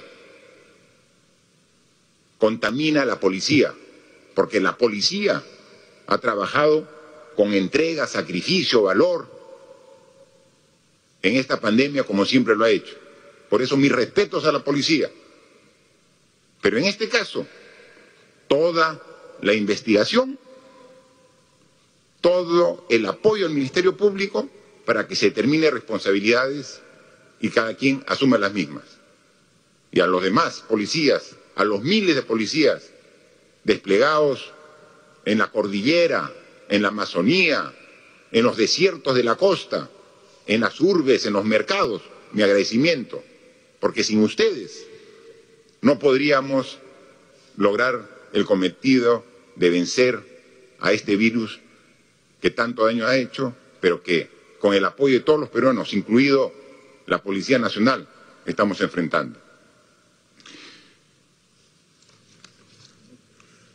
Otro tema que es sumamente importante que quería ya, para ir concluyendo esta conferencia, es manifestar que, que en estos últimos casi seis meses el COVID como que ha concentrado la mayor parte de nuestra atención, cuando existe una serie de otras actividades que también requieren la atención nuestra de cada uno de los sectores. porque la vida continúa y existe una serie también de enfermedades que tienen su propio desarrollo y que se han visto afectadas porque el COVID no ha permitido la atención adecuada. Y ahora que en muchas regiones ha comenzado a disminuir la tasa, de contagio, ha comenzado a disminuir la demanda de pacientes COVID en los hospitales. Ya la ministra de Salud está haciendo las coordinaciones con los gobiernos regionales con de salud para nuevamente retomar la atención de enfermedades sumamente delicadas y que han estado siendo descuidadas por toda la atención que estábamos dando al COVID. Y aclaro, esta situación no solamente es de nuestro país, esta situación es a nivel mundial. El COVID generó la atención con el descuido de otras enfermedades que ahora tenemos que nuevamente retomar. Y una de las enfermedades más delicadas por las cuales pasan muchas personas es el cáncer. Y si el cáncer es una enfermedad delicada y que merece la atención a cualquier persona que sufra la misma, con mayor razón cuando esta difícil enfermedad compromete a niños y adolescentes. Eh, hay muchas historias enternecedoras de pacientes de cáncer, niños, y que como con la alegría y, y su actitud siempre positiva, cómo enfrentan la, enfermedad. Sin embargo, las normas eh, no facilitaban una debida atención a estos pacientes. Por eso, así como hay leyes del Congreso de la República a las cuales presentamos con franqueza y directamente nuestros reparos, hay otras en que respaldamos y, también nos sumamos, como es la ley de urgencia médica para la detección oportuna y atención integral del cáncer del niño y del adolescente. Tengo en mis manos esta ley que nos han hecho llegar aquí al Ejecutivo, donde habla de los beneficios, la cobertura de salud que van a tener niños y adolescentes que sufran esta enfermedad, habla sobre un modelo integral de atención, los equipos de coordinación de telemedicina en cáncer, que tiene que haber definitivamente un subsidio oncológico. Cuando una madre, un padre tiene un menor de edad, un niño con cáncer, tiene que dedicarse y muchas veces tiene que dejar de laborar y hay que pensar en un subsidio para atender a esta difícil enfermedad por la que pueden pasar cualquier niño, niña. Hay un programa nacional, tiene que haber un registro y observatorio de niños y adolescentes con diagnóstico de cáncer. La data tan importante que a veces no la tenemos para los bonos, que no hay los padrones, todo exactamente. Tenemos que, en este caso, tener claramente la identificación.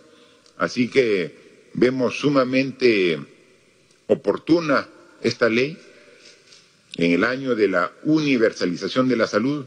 ¿Cómo no respaldar, firmar y promulgar esta ley de urgencia médica para la detección oportuna y atención integral del cáncer del niño y del adolescente. Así que pasamos a hacer la suscripción correspondiente. Tengo que guardarla. Cuando una firma, más que fijarse en lo profundo e importante la ley, se firman con la marca del lapicero que estoy firmando.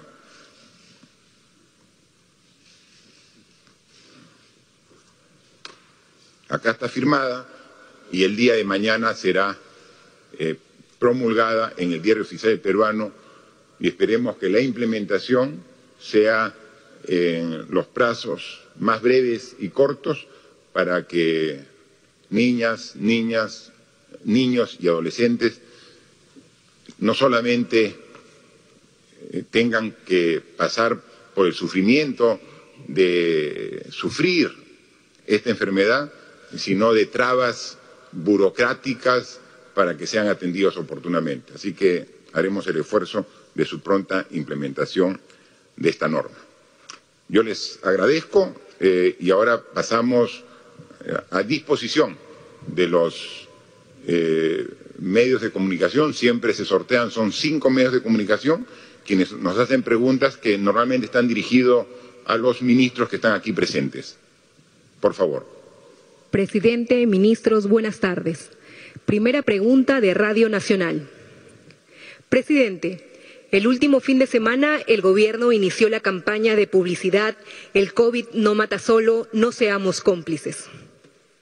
Hay quienes han expresado críticas por algunos términos, para otros les parece adecuado por lo que ocurre en la realidad, como son las visitas familiares. Hay quienes también dicen que debió darse antes. ¿Espera usted que esta campaña, que incluye también mensajes, logre calar en la población y reduzca los contagios? Por otro lado, el nuevo jefe de la OMPE ha propuesto un pago de 120 soles para los miembros de mesa en las próximas elecciones. ¿Se podrá dar este beneficio económico por la larga jornada electoral que cumplirán?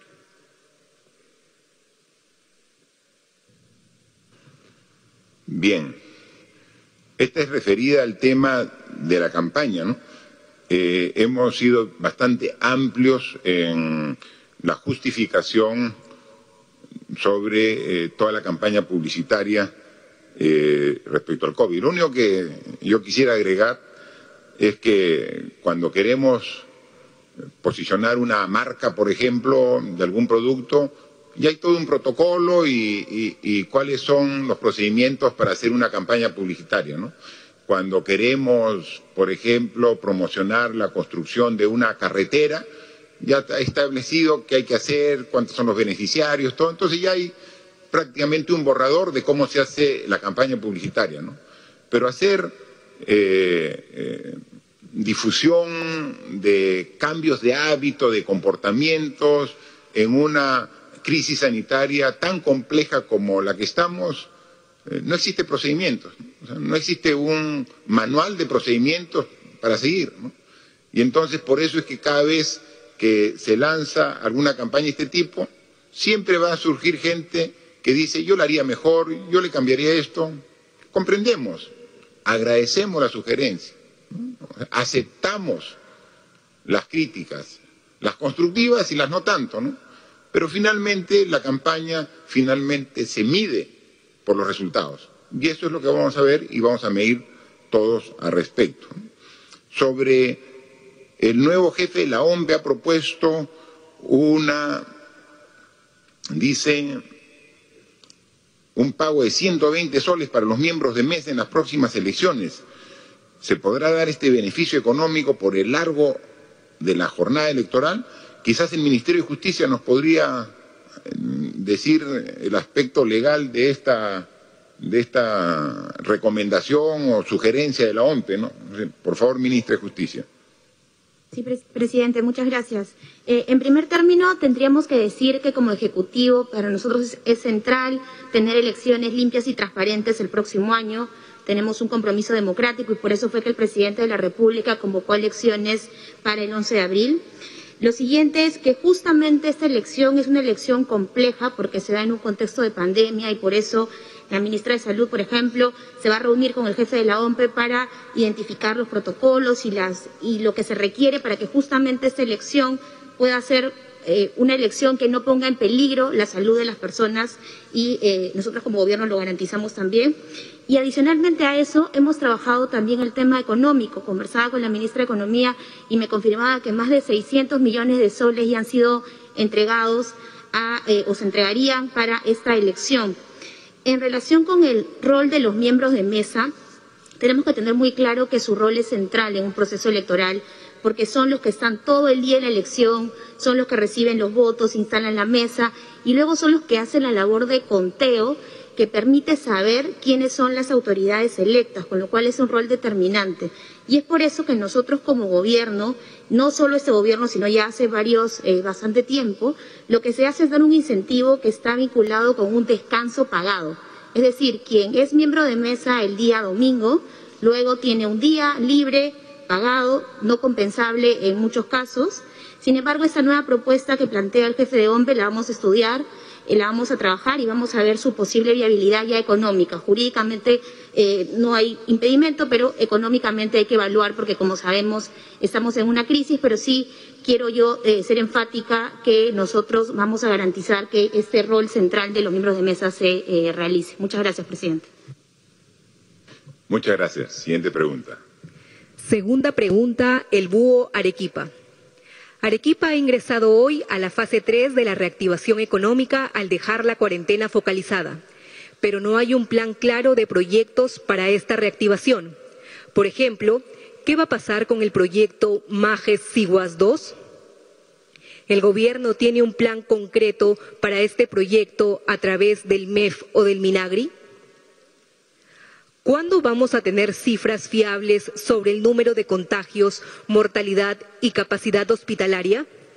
Por ejemplo, la sala situacional del MINSA tiene 32 mil casos de contagios para Arequipa, pero la Gerencia Regional de Salud ya ha contabilizado más de 100 mil casos y esto podría llevarnos a decisiones equivocadas.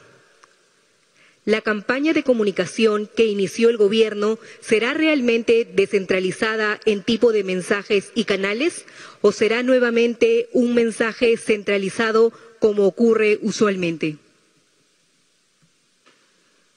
Eh, a ver, son tres preguntas en realidad que hace este medio de comunicación de Arequipa. Primero habla sobre Majesiguas 2 y si el proyecto lo va a ver el MEF a través del Minagri o lo va a ver el gobierno regional. Yo le pediría al ministro de Agricultura que nos diga cuál es el estatus de este proyecto que es sumamente importante para nosotros.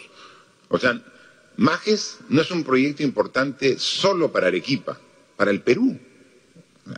La cantidad de hectáreas que se van a incorporar a la producción y la cantidad de fuentes de trabajo tienen todo un impacto en la economía nacional y obviamente en la macroregión sur. Entonces es sumamente importante. Pero la unidad ejecutora es el gobierno regional de Arequipa. Nosotros quisiéramos ponerle más velocidad, pero la unidad ejecutora es el gobierno regional de Arequipa. Entonces eh, se planteó que si, eh, si ellos lo quisieran, podría encargárselo al Ministerio de Agricultura. Y lo vemos con la celeridad del caso. De no ser así, lo hacen ellos y qué apoyo necesitan. Estamos a disposición, pero las decisiones están en el gobierno regional de Arequipa, que es la unidad formuladora y la unidad ejecutora de este importante proyecto agrícola.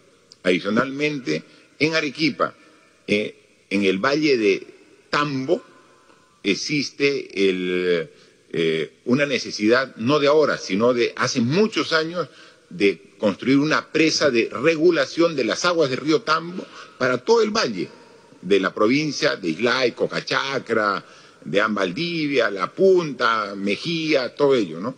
Y entonces también estamos avanzando en ello y sobre los dos temas, hablando solamente de dos proyectos, porque hay muchos proyectos que podríamos hablar de Arequipa, que son agrícolas, si nos puede el ministro de Agricultura decir cuál es la situación actual. Ministro, por favor. Bien, gracias, señor presidente. Con relación al tema de Majesigua 2, Ya hemos elaborado un convenio consensuado con el gobierno regional con la finalidad de poder apoyar y ayudar para el destrave de este proyecto importante que involucra 38.500 hectáreas, la generación de más de 100.000 empleos directos y eh, la posibilidad de poder generar más de 1.500 millones de dólares como ingreso. O proyecto tan importante que va a permitir posicionar la región sur, la macroregión sur y también Arequipa, pero más aún el beneficio que genera a todos los peruanos. En ese sentido, este convenio ha sido ya este, trabajado, se envió al gobierno regional en su momento, sé que está debatiéndose en el Consejo Regional, con la posibilidad de cambiar en este caso la titularidad como concedente para poder destrabar y echarlo a andar de manera rápida, toda vez que está suspendido hasta el 30 de octubre. Razón, si es que esto no se ve destrabado, eh, corre un riesgo de que esta obra sea paralizada cuando tenemos prácticamente algo importante que desarrollar en beneficio de, de todas las regiones que se podrían dar en contexto. En ese sentido, señor presidente, este, ya usted ha dispuesto el traslado tanto de la ministra de Economía y Finanzas y el que habla para poder reunirnos con el gobierno regional y sobre la marcha eh, debatir o poner en mayor transparencia esta propuesta de convenio, que sería una sesión temporal para poder sacar adelante este proyecto y luego retornaría, retornaría al gobierno regional para su administración la operación y mantenimiento, toda vez que éste involucra como infraestructura común tanto Majes Iguas 1 como Majes Iguas 2. Entre ambos, una cantidad importante de áreas que podrían tener una oportunidad de desarrollo y no habría más postergaciones. en ese sentido, presidente, este, hemos enviado y estamos viajando para de una vez este, por todas poder darle la atención correspondiente. Eh, con relación al segundo punto, usted lo tocó, un segundo proyecto muy importante también para la región Arequipa, para el Valle del Tambo. Hice conocimiento a usted, señor presidente, que ya se lanzó el proceso para adjudicar vía concurso oferta de la presa Yanapuquio, que va a beneficiar al Valle del Tambo. Son dos grandes proyectos que ya empiezan a, caminar. Sin embargo, exhortamos al gobierno regional, a los consejeros regionales, a analizar esta propuesta porque no es beneficio particular, sino es un beneficio nacional y que merece tener una atención bastante alturada con la finalidad de poder sacar adelante. Es lo que puedo informar, señor presidente, con relación a la pregunta. Muchas gracias. Muchas gracias. La segunda pregunta de este medio de comunicación de Arequipa se refiere a sobre las cifras de contagios, de fallecidos y cómo se hace ese control y por qué difieren algunas cifras que da el Ministerio de Salud con cifras que tienen eh, los gobiernos regionales. ¿no? Eh, yo le pediría a la ministra de Salud que nos pueda un poco explicar eh, al respecto. Ministra, por favor.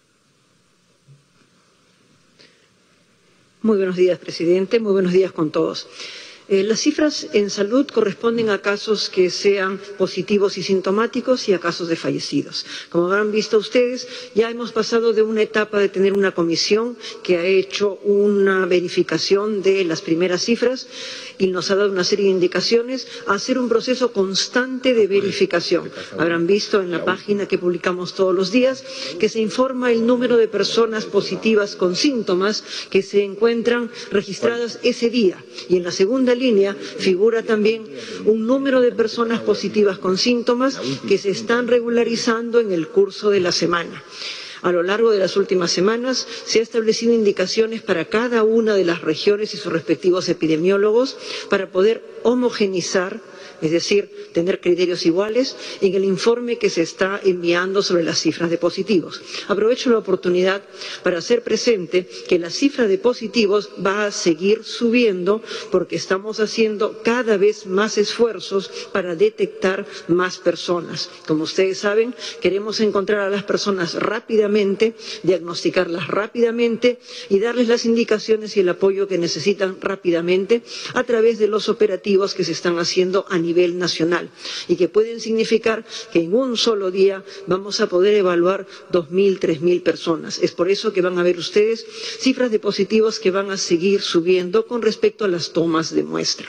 En segundo lugar, con respecto a los fallecidos, también vamos a seguir teniendo diferencias.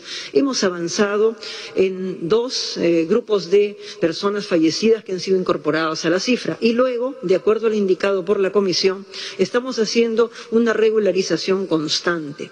En los últimos 15 días hemos enviado a las regiones expedientes de personas fallecidas cuya situación era de sospecha de COVID para tratar de ver si es posible aclarar las cifras. Para efectos de decisión, estamos tomando la cifra más difícil, la más dura, la cifra del SINADEF Finalmente, solo el tiempo nos dirá cuánto de esta cifra corresponde a personas que verdaderamente tenemos certeza de su diagnóstico y cuántas quedarán como sospechosas. Esto es un procedimiento habitual en todos los países del mundo. Eh, la semana pasada, por ejemplo, Bélgica retiró de su cifra de fallecidos un número de personas porque finalmente habían verificado que no correspondía realmente al diagnóstico de la COVID. Por consiguiente, Creo que todos tenemos que irnos adaptando al hecho de que las cifras van a ir cambiando de la misma forma que la pandemia va cambiando en diferentes lugares. Gracias, presidente. Muy bien. Y complementa el Premier con el tema cómo vamos a hacer la comunicación eh, de manera regional, obviamente con las características propias de cada región. Gracias, señor presidente. Esta campaña de comunicación tiene tres fases y las tres fases visualiza llegar hasta los últimos rincones del país. Eh, en los próximos días estarán saliendo spots masivos con los mensajes adecuados a las características de la zona, a la realidad que se vive y también a la cultura de los diferentes lugares que tiene nuestro país. Se van a utilizar todas las plataformas disponibles para llegar hasta los lugares más alejados del país. Ya se está pidiendo el permiso a los gobernadores, a los señores alcaldes para utilizar sus plataformas regionales y locales para llegar a todos sus pobladores. También estamos utilizando todas las plataformas de los sectores sociales, como son el MIDIS, de salud, de cultura, que ya tienen establecidos y que llegan a diferentes lugares del país. Y también estamos trabajando con diferentes actores sociales y la empresa privada que tienen eh, plataformas de comunicación locales para que nos ayuden a llegar con los mensajes a los diferentes lugares de acuerdo a su realidad y a su característica de, la zona. Esta comunicación eh, visa indudablemente llevar los mensajes de acuerdo a las características y cultura de las personas y a las diferentes zonas del país y hasta los lugares más alejados del país. No solamente estamos impulsando la campaña de comunicación, estamos impulsando todas las acciones para bajar rápidamente todos los niveles de contagio y también el número de fallecidos. Y como lo ha explicado el señor presidente de la República, además de la campaña de comunicación, estamos intensificando todas las acciones de fiscalización, estamos optimizando lo que es la operación Taita y estamos también acelerando toda la optimización de la respuesta de segundo y tercer nivel en los diferentes lugares del país. Tercera pregunta del grupo ATV.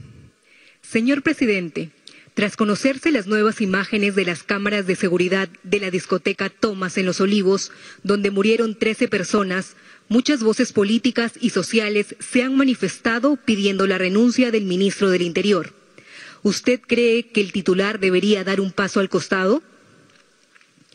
En ATV hemos informado de locales y villas que pueden servir para pacientes COVID, pero parecen elefantes blancos. Esto sucede con el Hospital de Aislamiento de la Victoria en Chiclayo, que usted visitó en julio. Allí no hay camas ni equipos para atender a los pacientes por COVID, ni camas UCI ni nada. ¿Qué puede responder a la población de dicha zona? Señor presidente, usted indicó en una alocución anterior que estamos en la fase final de la pandemia y las últimas cifras del SINADEF indican que hay un leve descenso en cifras. Sin embargo, algunos especialistas indican que aún estamos a la mitad de la pandemia. ¿Podría aclararnos qué quiso decir con lo manifestado para tranquilidad de la población? Muy bien. Muchas gracias. Vamos a dar la palabra para que responda eh, referido a, los hospitales, o sea, eh, ATV se refiere en primer lugar sobre el tema de, la discoteca eh, Tomás de los Olivos, a la cual ya nos hemos referido con amplitud y el propio ministro del Interior ha sido claro en decir que se va a investigar con mucha profundidad para determinar los responsables y que se asuma eh, esta responsabilidad como, como corresponde, ¿no? Pero también nos hace referencia sobre un esfuerzo que se ha hecho en Chiclayo de ampliar la capacidad hospitalaria a través de un hospital temporal y que no se está utilizando en su integridad. Eh, hemos hecho un esfuerzo para, eh, dada la emergencia en que nos encontramos por esta pandemia, eh, aumentar la capacidad de atención en camas en alrededor de 7.000 camas en todo el Perú. Quizás las dos regiones donde más camas hospitalarias se han instalado han sido Piura en el norte y Arequipe en el sur, porque después de Lima son las dos regiones que tienen la mayor cantidad de población concentrada, pero también se han hecho camas hospitalarias en todas las regiones. Entonces, en algunas se las usa intensamente, en otras solo marginalmente en función de cuando la capacidad del hospital es rebasada por la cantidad de pacientes, entonces ahí se tiene estas construcciones que son temporales. Eh, el problema sería que se requieran las camas y ya no haya.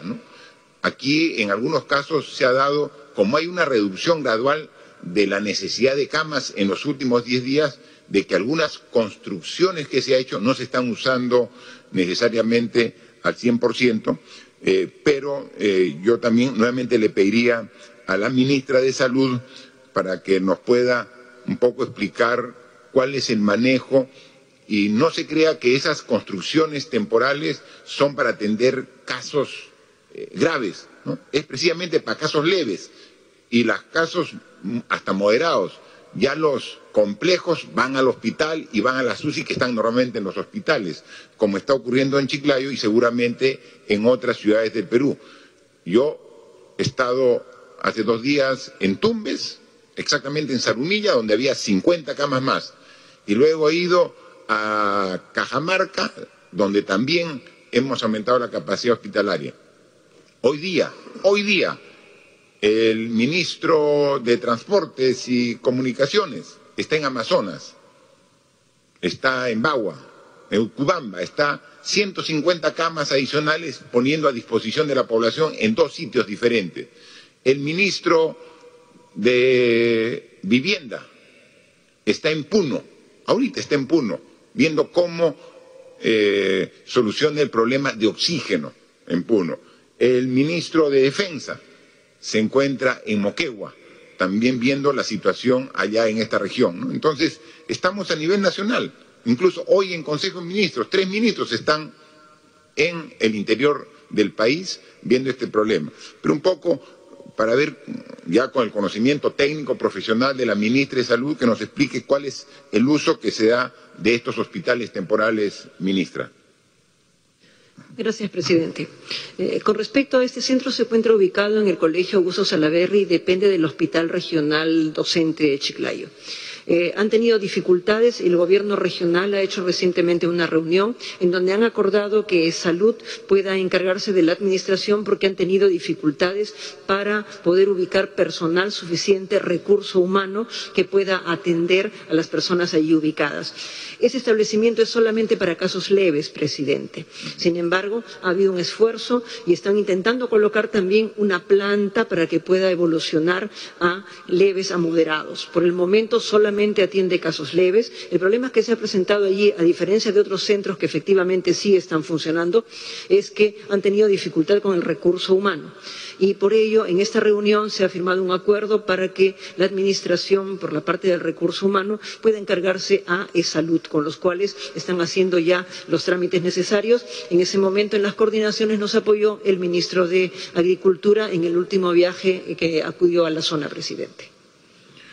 Muchas gracias, ministra. Efectivamente, eh, lo que ocurre, y hay que tenerlo bien claro, que los hospitales de Tumbes, de Piura, de Loreto, de San Martín, de Madre de Dios, de Tacna, eh, quien gerencia y los administra son los gobiernos regionales.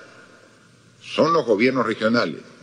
Solamente el Ministerio de Salud administra y gerencia los hospitales de Lima. El proceso de regionalización transfirió la competencia de esos hospitales que antes los veía el Ministerio de Salud. Años atrás, el hospital principal de Trujillo lo veía el Ministerio de Salud, y desde aquí era la gerencia. En el proceso de regionalización se le transfirió la gerencia y la competencia al gobierno regional, y así en todas las regiones. En una crisis como la que nos encontramos, es el gobierno regional el que tiene que atender los problemas y nosotros hacemos transferencias presupuestales. Pero como la crisis es severa, hay veces supera la capacidad de respuesta del gobierno regional. Entonces nosotros como ente rector, el Ministerio de Salud y como gobierno nacional entramos también a apoyar. Y por eso es que cuando excede la capacidad de atención el hospital, construimos al lado o cerca en una instalación un hospital temporal. Pero ¿quién lo tiene que administrar? El propio gobierno regional a través de hospital. Es como una extensión del hospital, este hospital temporal. En varias regiones funciona muy bien. El gobierno regional dice, yo lo asumo, contrato gente y es una extensión de mi hospital. Son como que mi hospital que tenía 200 camas, ahora tiene 250 con las 50 que hemos construido nosotros como gobierno. Pero ocurre algunas regiones donde dice, mira, no puedo atender esta extensión. Entonces, está ahí, no puedo atender. Entonces, nosotros vemos alguna otra forma y como lo estamos haciendo en varias regiones, le encargamos, por ejemplo, a E-Salud. E-Salud, ¿tú puedes hacerlo? Sí lo hago. Entonces te lo damos. Igual, no quiere decir que para usar ese hospital temporal tienen que estar asegurados en salud. No, porque en una emergencia como la que estamos viviendo, el paciente puede ir asegurado o no, la administración le hace salud. Entonces, cuando, como en este caso en Chiclayo, en Lambayeque, el gobierno regional dice, no puedo administrar esto, perfecto, firma un convenio y nosotros lo vemos. Demora un poquito hacer ese cambio, pero la intención es poner al servicio de la población todos estos hospital. Y la última pregunta que, que hace ATV va dirigido a mí, donde me dice, ¿a qué me refiero cuando digo que la cifra, que estamos en la última etapa? Miren, tenemos absolutamente claridad. Cuando hablo última etapa no digo que es una etapa que dura una semana, que ya estamos terminando, que ya el COVID se va, que el virus está de salida y que ya... No. Nosotros, la primera etapa que son etapas largas, es la etapa de llegada del virus al país, la etapa del contagio. El contagio primero, que era externo, era un virus importado. Luego se vuelve en virus comunitario, es decir, nosotros mismos comenzamos a ver. Entonces es una etapa larga de aumento de los contagios, que la curva sube, sube y sube. Ahí hemos hecho una etapa de contención para que no suba estrepitosamente, que suba, pero no estrepitosamente, para que nos permita tener mayor capacidad de respuesta, más hospitales, medicamentos, EPP, ventiladores mecánicos, y eso es la primera etapa. Luego la segunda etapa larga es la de estabilización. Llega a un nivel donde el nivel de contagios más o menos se equipara con el nivel de altas, de los que superan la enfermedad. Y esa es otra etapa. Se habló alguna vez de una meseta. La meseta es larga, ¿no? Y uno dice, la meseta sí, pues es una meseta, no es, no es un cerro que sube y baja, eso, larga. Y ahora, como ha dicho la ministra, las propias cifras del SINADEF, lo que vemos, hay un ligero descenso a nivel nacional. ¿no?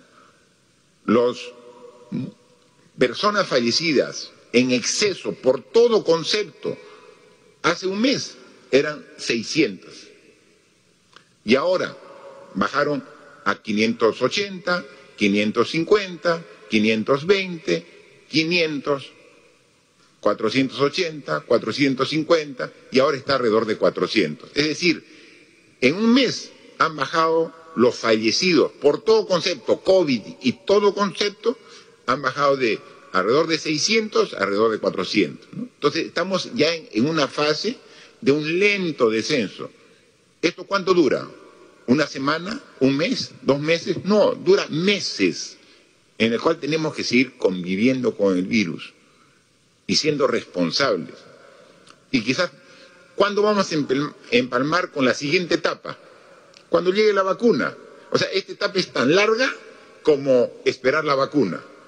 Y si la vacuna llega en seis meses, esta etapa va a ser de seis meses, pero con descenso en la medida que sigamos todos unidos combatiendo a la pandemia. ¿no? Pero primero la primera etapa era la elevación de los contagios, luego el equilibrio y luego ahora, como se ven en camas de hospitalización, en cantidad de personas fallecidas, se ve un ligero descenso que no puede generar triunfalismo, no.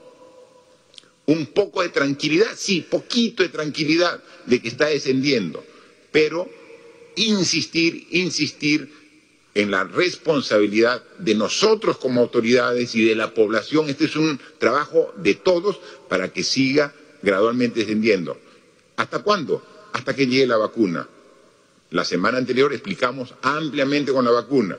Cuando la próxima semana tengamos información actualizada, daremos información relevante sobre la vacuna. No hemos querido hoy día para no ampliar el tema, pero de la semana pasada a esta hay cosas muy importantes de avances significativos de la vacuna. Tan es así que cuando, como la vacuna va a tener que ser eh, también un examen clínico aquí en el Perú, eh, hay dos universidades que van a el soporte académico y científico de la aplicación de la vacuna aquí la Universidad Cayetano Heredia y la Universidad Nacional Mayor de San Marcos. Cada uno va a ver una cantidad. Entonces, abrieron la lista para que se inscriban los voluntarios. La abrieron y al momento tuvieron que cerrar porque excedieron todo. Al momento, en un ratito. Entonces, es la confianza del trabajo articulado que estamos haciendo como gobierno, es la confianza que da la propia universidad del trabajo científico que está haciendo y es la confianza de la población también en este sistema. Así ya se cerró la Cayetano Heredia, ahora va a ser la, San Marcos y la próxima semana se va a empezar los estudios clínicos. Eso lo informaremos la próxima semana para que vean que hay un proceso. Y ahí va a terminar este largo, eh, esta larga fase en la que nos encontramos actualmente. Por favor. Cuarta pregunta de Semana Económica. Este gobierno dejará un Perú con máximos de deudas y déficit fiscal en décadas. El marco macroeconómico multianual plantea medidas tributarias para impulsar los ingresos. Esto quiere decir que se descartan las medidas tributarias anunciadas hace algunas semanas para promover la inversión privada y para las que se iban a solicitar facultades legislativas. Si fuera así, ¿Qué medidas planteará el MEF para recuperar la solidez macrofinanciera de las finanzas públicas? En mayo, el MEF aprobó una emisión externa hasta por cuatro mil millones que todavía no se ha efectuado. ¿Cuándo se hará? ¿Será usado para cubrir el costo fiscal de la devolución de los aportes de la ONP? Además, el proyecto de ley de endeudamiento prevé la emisión de bonos para obtener los recursos asociados a las garantías de programas como Reactiva Perú. ¿A cuánto asciende el gasto previsto para las garantías en el 2021? Bien, como el medio de comunicación es Semana Económica, prácticamente sus inquietudes van directamente dirigidas a la ministra de Economía y Finanzas. Por favor. Eh, gracias, presidente. Primero, me gustaría dar algunos conceptos generales, lo que significa para todos los ciudadanos el déficit fiscal. El déficit fiscal tiene dos componentes, los ingresos del gobierno y los gastos del gobierno. Nosotros estamos, eh, eh, vamos a enfrentar niveles de déficit fiscal inusuales para el Perú, claramente en el año 2020 y 2021, porque es la decisión que había que tomar luego de la pandemia que estamos enfrentando, que ha sido eh, la crisis de salud y la crisis económica más grande de todos los tiempos. Por el lado de los ingresos, la caída en los ingresos que ha mencionado el presidente de 30 mil millones de soles responden a la decisión que tomamos en abril de proteger la salud. Nosotros sabíamos que partíamos de un eh, problemas estructurales con el sistema de salud. Como lo hemos mencionado varias veces, teníamos menos de 300 UCIs cuando inició la pandemia, entonces se tomó la decisión de tener uno de los confinamientos más estrictos y más severos del mundo. Eso ha determinado, eso es lo que explica cómo eh, se ha desempeñado el, PBI y eso directamente explica la recaudación. Eso es por el lado de los ingresos, entonces fue una decisión de proteger la salud. Por el lado de los gastos, esta pandemia, y lo dijimos desde el inicio, era eh, no íbamos a escatimar en los recursos que se necesitaran para proteger la salud, para proteger las vidas, para proteger a las familias. Eso es lo que ha determinado, como también lo ha dicho el presidente, un esfuerzo fiscal muy grande, pero era lo que había que hacer. Había que utilizar toda la solidez eh, fiscal del país para poder atender a la pandemia. Entonces, por eso es que este año vamos a, este y el próximo año, Vamos a experimentar déficits fiscales inusuales para el Perú, pero responden a la decisión que había que tomar eh, frente a esta crisis sanitaria y esta crisis económica sin precedentes. A partir del 2022 nosotros proponemos medidas, porque obviamente el país tiene que recuperar el espacio fiscal. Se estima en el marco macroeconómico medidas tributarias por 1.5 puntos del PBI. Creemos que esto va eh, sobre todo eh, descansar en, mejoras de eficiencia tributaria, ya antes lo hemos hecho, gracias a todos los avances que, se ha tenido, por ejemplo, en, los comprobantes electrónicos, la masificación que ha habido, todo el, componente digital que ha desarrollado la SUNAT, hemos logrado que entre el 2017 y el 2019 la presión tributaria pueda aumentar en 1.6% del PBI. Somos uno de los países con los mayores niveles de incumplimiento del pago de impuesto a la renta también somos uno de los países con los menores niveles de presión tributaria. Entonces tiene que haber un enorme esfuerzo por el lado de mejorar la eficiencia en la recaudación. Sobre medidas, eh, también es importante mencionar que eh, hemos aprobado el año pasado la norma antielusiva y vamos a comenzar a, tener también eh, intercambios de información con más de 100 países. Entonces hay unos esfuerzos que se vienen construyendo desde hace varios años. Por el lado de medidas específicas, en el marco de la, delegación de facultades ya hemos aprobado una serie de medidas como, por ejemplo, el, fraccionamiento, la prórroga del impuesto a la renta, la prórroga, del régimen especial de recuperación del IGB, las tasas mayores de depreciación acelerada y definitivamente tenemos eh, previstas unas medidas adicionales que vamos a, obviamente se, aprueban con rango de ley, estamos evaluando cuál es el mejor mecanismo, por ejemplo, vamos, eh, queremos plantear la eliminación de la carga tributaria del ITAN eh, para el próximo año. Eso es respecto a, las eh, medidas tributarias. Respecto a, la consulta sobre la autorización del endeudamiento, nosotros cuando se inició la, pandemia prevíamos el enorme impacto que iba a tener sobre la economía, por eso se diseñó uno de los planes económicos más grandes de la historia del Perú y también más grandes de la región. Acá se previó un componente de gasto público que hemos venido eh, financiando en primer lugar, a través de resignaciones presupuestales, hemos, a lo largo de, estos meses, hemos hecho algunos recortes en lo que eh, llamábamos gastos no esenciales. También estamos aplicando un concepto de fungibilidad en el uso de los recursos. Tenemos dinero en cuentas. Eh, eh, hace muchos años, digamos, ahí depositado en cuentas, estamos utilizando, dándole movilidad a ese dinero. También vamos a tener acceso al Fondo de Estabilización Fiscal entonces, esa autorización que dimos del endeudamiento no significa, es una autorización, no significa que necesariamente se va a tener que dar entre enero y, perdón, entre marzo y septiembre a la fecha hemos utilizado básicamente eh, eh, reasignación presupuestal, fungibilidad y los fondos de estabilización fiscal. Sobre eh, y, bueno, y nosotros siempre evaluamos cuáles son las condiciones de, del mercado financiero para tener las mejores condiciones para cualquier emisión eh, de bonos. Sobre la consulta, si esto va a servir para pagar eh, la ONP, nosotros ya hemos dicho cuál es nuestra posición. Si eh, hubiera una insistencia con el proyecto de ley, vamos a eh, obviamente utilizar todos lo, los marcos que contempla la, Constitución. Hoy día hemos, hemos presentado una propuesta que nos parece sostenible, nos parece que va en línea con lo que buscamos es que todos los peruanos tengan más pensiones.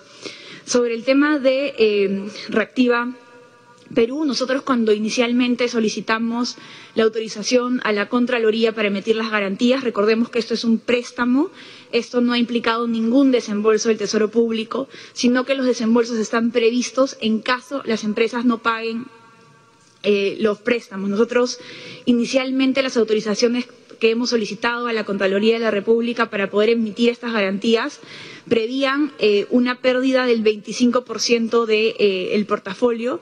Ahora, con la información que tenemos, nuestra estimación se ha reducido a 17%. Esto, en términos, esto recuerden que va a ser asumido en tres años. El número que estamos manejando, dado estos supuestos, pero es un, es un supuesto, todavía tenemos que ver cómo va efectivamente eh, desempeñándose estos pagos.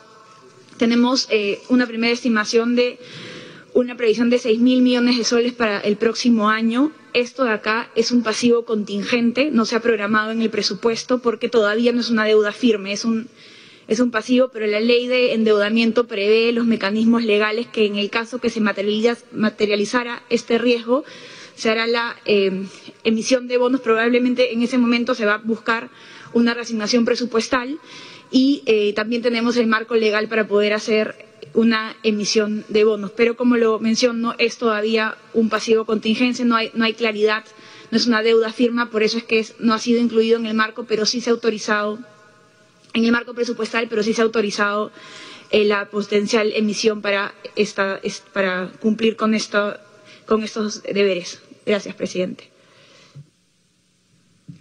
Última pregunta de América TV. Uno, ¿por qué razón designó al ex jefe de gabinete Vicente Ceballos como representante del Perú ante la OEA?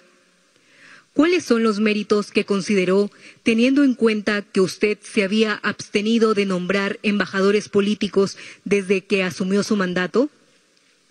Dos, han sido reiterativos los llamados al Congreso a no hipotecar el futuro. Al respecto, ¿qué piensa del proyecto que está viéndose en Comisión de Economía para permitir el retiro del 100% de las AFP? Tres, ¿qué responsabilidad política asume el Gobierno en la tragedia de los olivos? El ministro dio una versión inicial que claramente resultó que no era ajustada a los hechos. Eh, quisiera que, que, brevemente la ministra de Economía nos, nos responda la segunda pregunta de América TV respecto a qué significaría hipotecar el futuro respecto a este nuevo proyecto de ley del Congreso de la República sobre el retiro, ya no de una parte, sino del 100% de los depósitos en las AFP, por favor. Gracias, presidente. A lo largo de la crisis, nosotros como gobierno hemos dictado medidas que eh, respondan a las necesidades de los ciudadanos sin hipotecar el futuro del país. Siempre lo hemos dicho, el Perú no termina con la pandemia, el Perú no termina con las próximas elecciones. Justamente lo que hemos planteado como gobierno y hemos venido eh, trabajando hace más de un año es una reforma integral del sistema de pensiones. Tenemos que garantizar que los peruanos reciban pensiones. Esto, como ya lo hemos explicado en la etapa inicial de la presentación, necesitamos que, como parte de la red de protección social que tiene que construir el país, es que las personas, cuando se jubilen, tengan ingresos que les permitan tener una vida digna. Obviamente hay mucho espacio de mejora para el sistema público, para el sistema privado de pensiones y justamente en eso queremos trabajar. Propuestas como la del Congreso no son propuestas eh, que tienen los sustentos técnicos adecuados, que justamente va en contra de toda la lógica de poder no hipotecar el futuro del país y poder garantizar pensiones para el futuro de los peruanos. Esperamos, como siempre, que eh, el Congreso tenga los, dé los espacios para las discusiones técnicas de estos de estos proyectos. Creemos que eh, no es, como ya lo hemos explicado antes, no es una eh, situación recomendable, podrían haber algunos efectos también económicos, así que nosotros esperamos que el Congreso sea bastante prudente con las medidas que aprueba y que dé espacio a todos los sustentos técnicos que requieren ese tipo de medidas. Gracias, presidente. Gracias, ministra. Por favor, al Premier yo le pediría que responda a la pregunta 3 de América Televisión, él como jefe de gabinete, eh, sobre la responsabilidad política que asume el gobierno sobre cualquier hecho, no solamente el tema de los olivos, sino en general, eh, siempre estamos dispuestos a hacerlo, ¿no? Por favor, Premier. Gracias, señor presidente. Como ya explicó el, el ministro del Interior, la versión inicial que dio el jefe del operativo, en base a las investigaciones y nuevos indicios que se están encontrando no se ajustan a la verdad. Más aún, hay algún material que no ha sido utilizado y entregado en forma transparente. Hemos pedido que esta investigación se aclare lo más rápido posible, porque como gobierno siempre hemos sido transparentes y no vamos a permitir ningún acto de falta de honestidad o de falta de transparencia. Y en base a las conclusiones que se lleguen en la investigación, tomaremos como gobierno las decisiones más adecuadas, siempre velando por la transparencia y la veracidad en la información que nosotros damos a los ciudadanos. Nosotros como gobierno asumimos la responsabilidad de cualquier falta que se cometa dentro de cualquier institución, y con toda seguridad tengan la plena seguridad que será sancionada como corresponde, porque no podemos mentir a la población y no podemos mentir a los ciudadanos de cualquier hecho que suceda. Siempre como gobierno hemos actuado con transparencia y lo seguiremos haciendo de la misma manera en cualquier acto que suceda en la vida nacional. Gracias. Gracias, Premier. Y bueno, yo terminaré respondiendo una pregunta de América Televisión respecto a la designación del el ex jefe de gabinete Vicente Ceballos como representante del Perú ante la OEA. Eh, este es un cargo eh, de representación, al igual como tienen los embajadores, que son cargos diplomáticos de representación del Perú en diferentes países del mundo. Hay alrededor de 120 países en el mundo que tienen eh, una representación directa del Perú a través de un embajador. O sea, hay 120 embajadores. Normalmente los gobiernos anteriores al mío han usado una costumbre establecida en los gobiernos de que entre un 10 y, 10 y 15% de los embajadores pueden ser políticos. Es decir, entre 12, 15, 18 de estos 120 embajadores los designa el presidente a su criterio. Obviamente en personas que tengan las cualidades para ocupar ese cargo. Yo soy una persona que siempre respeta la institucionalidad. Y entonces, por ejemplo, en el Ministerio de Relaciones Exteriores, el canciller, el ministro, siempre ha sido un funcionario de carrera porque para eso se ha preparado. O sea, tiene una profesión, luego ha hecho una carrera eh, en la academia diplomática y luego ha hecho toda una carrera de ascenso, ¿no? Y que ha llegado luego hasta tener la posibilidad de ser el ministro de Relaciones Exteriores y es respetado. Y en la medida de lo posible, es respetado para que estos 120 embajadores, aproximadamente, algunos más, algunos menos, distribuidos en todos los cinco continentes de nuestro país, sean embajadores de carrera, no políticos. Una vez más, respetando la institucionalidad, como lo hago respetando la institucionalidad de las Fuerzas Armadas, de la Policía Nacional, instituciones históricas a las cuales respeto. Porque yo soy presidente temporal, un tiempo, yo voy a dejar de ser presidente y las instituciones quedan, prevalecen, continúan con el tiempo. Y hay que fortalecer la institucionalidad. Y eso lo hacemos. Solamente en casos particulares como en este caso, en el caso de la Organización de Estados Americanos, la OEA, es que he dispuesto de que el representante sea Vicente Ceballos, porque tiene las cualidades para cumplir esa función.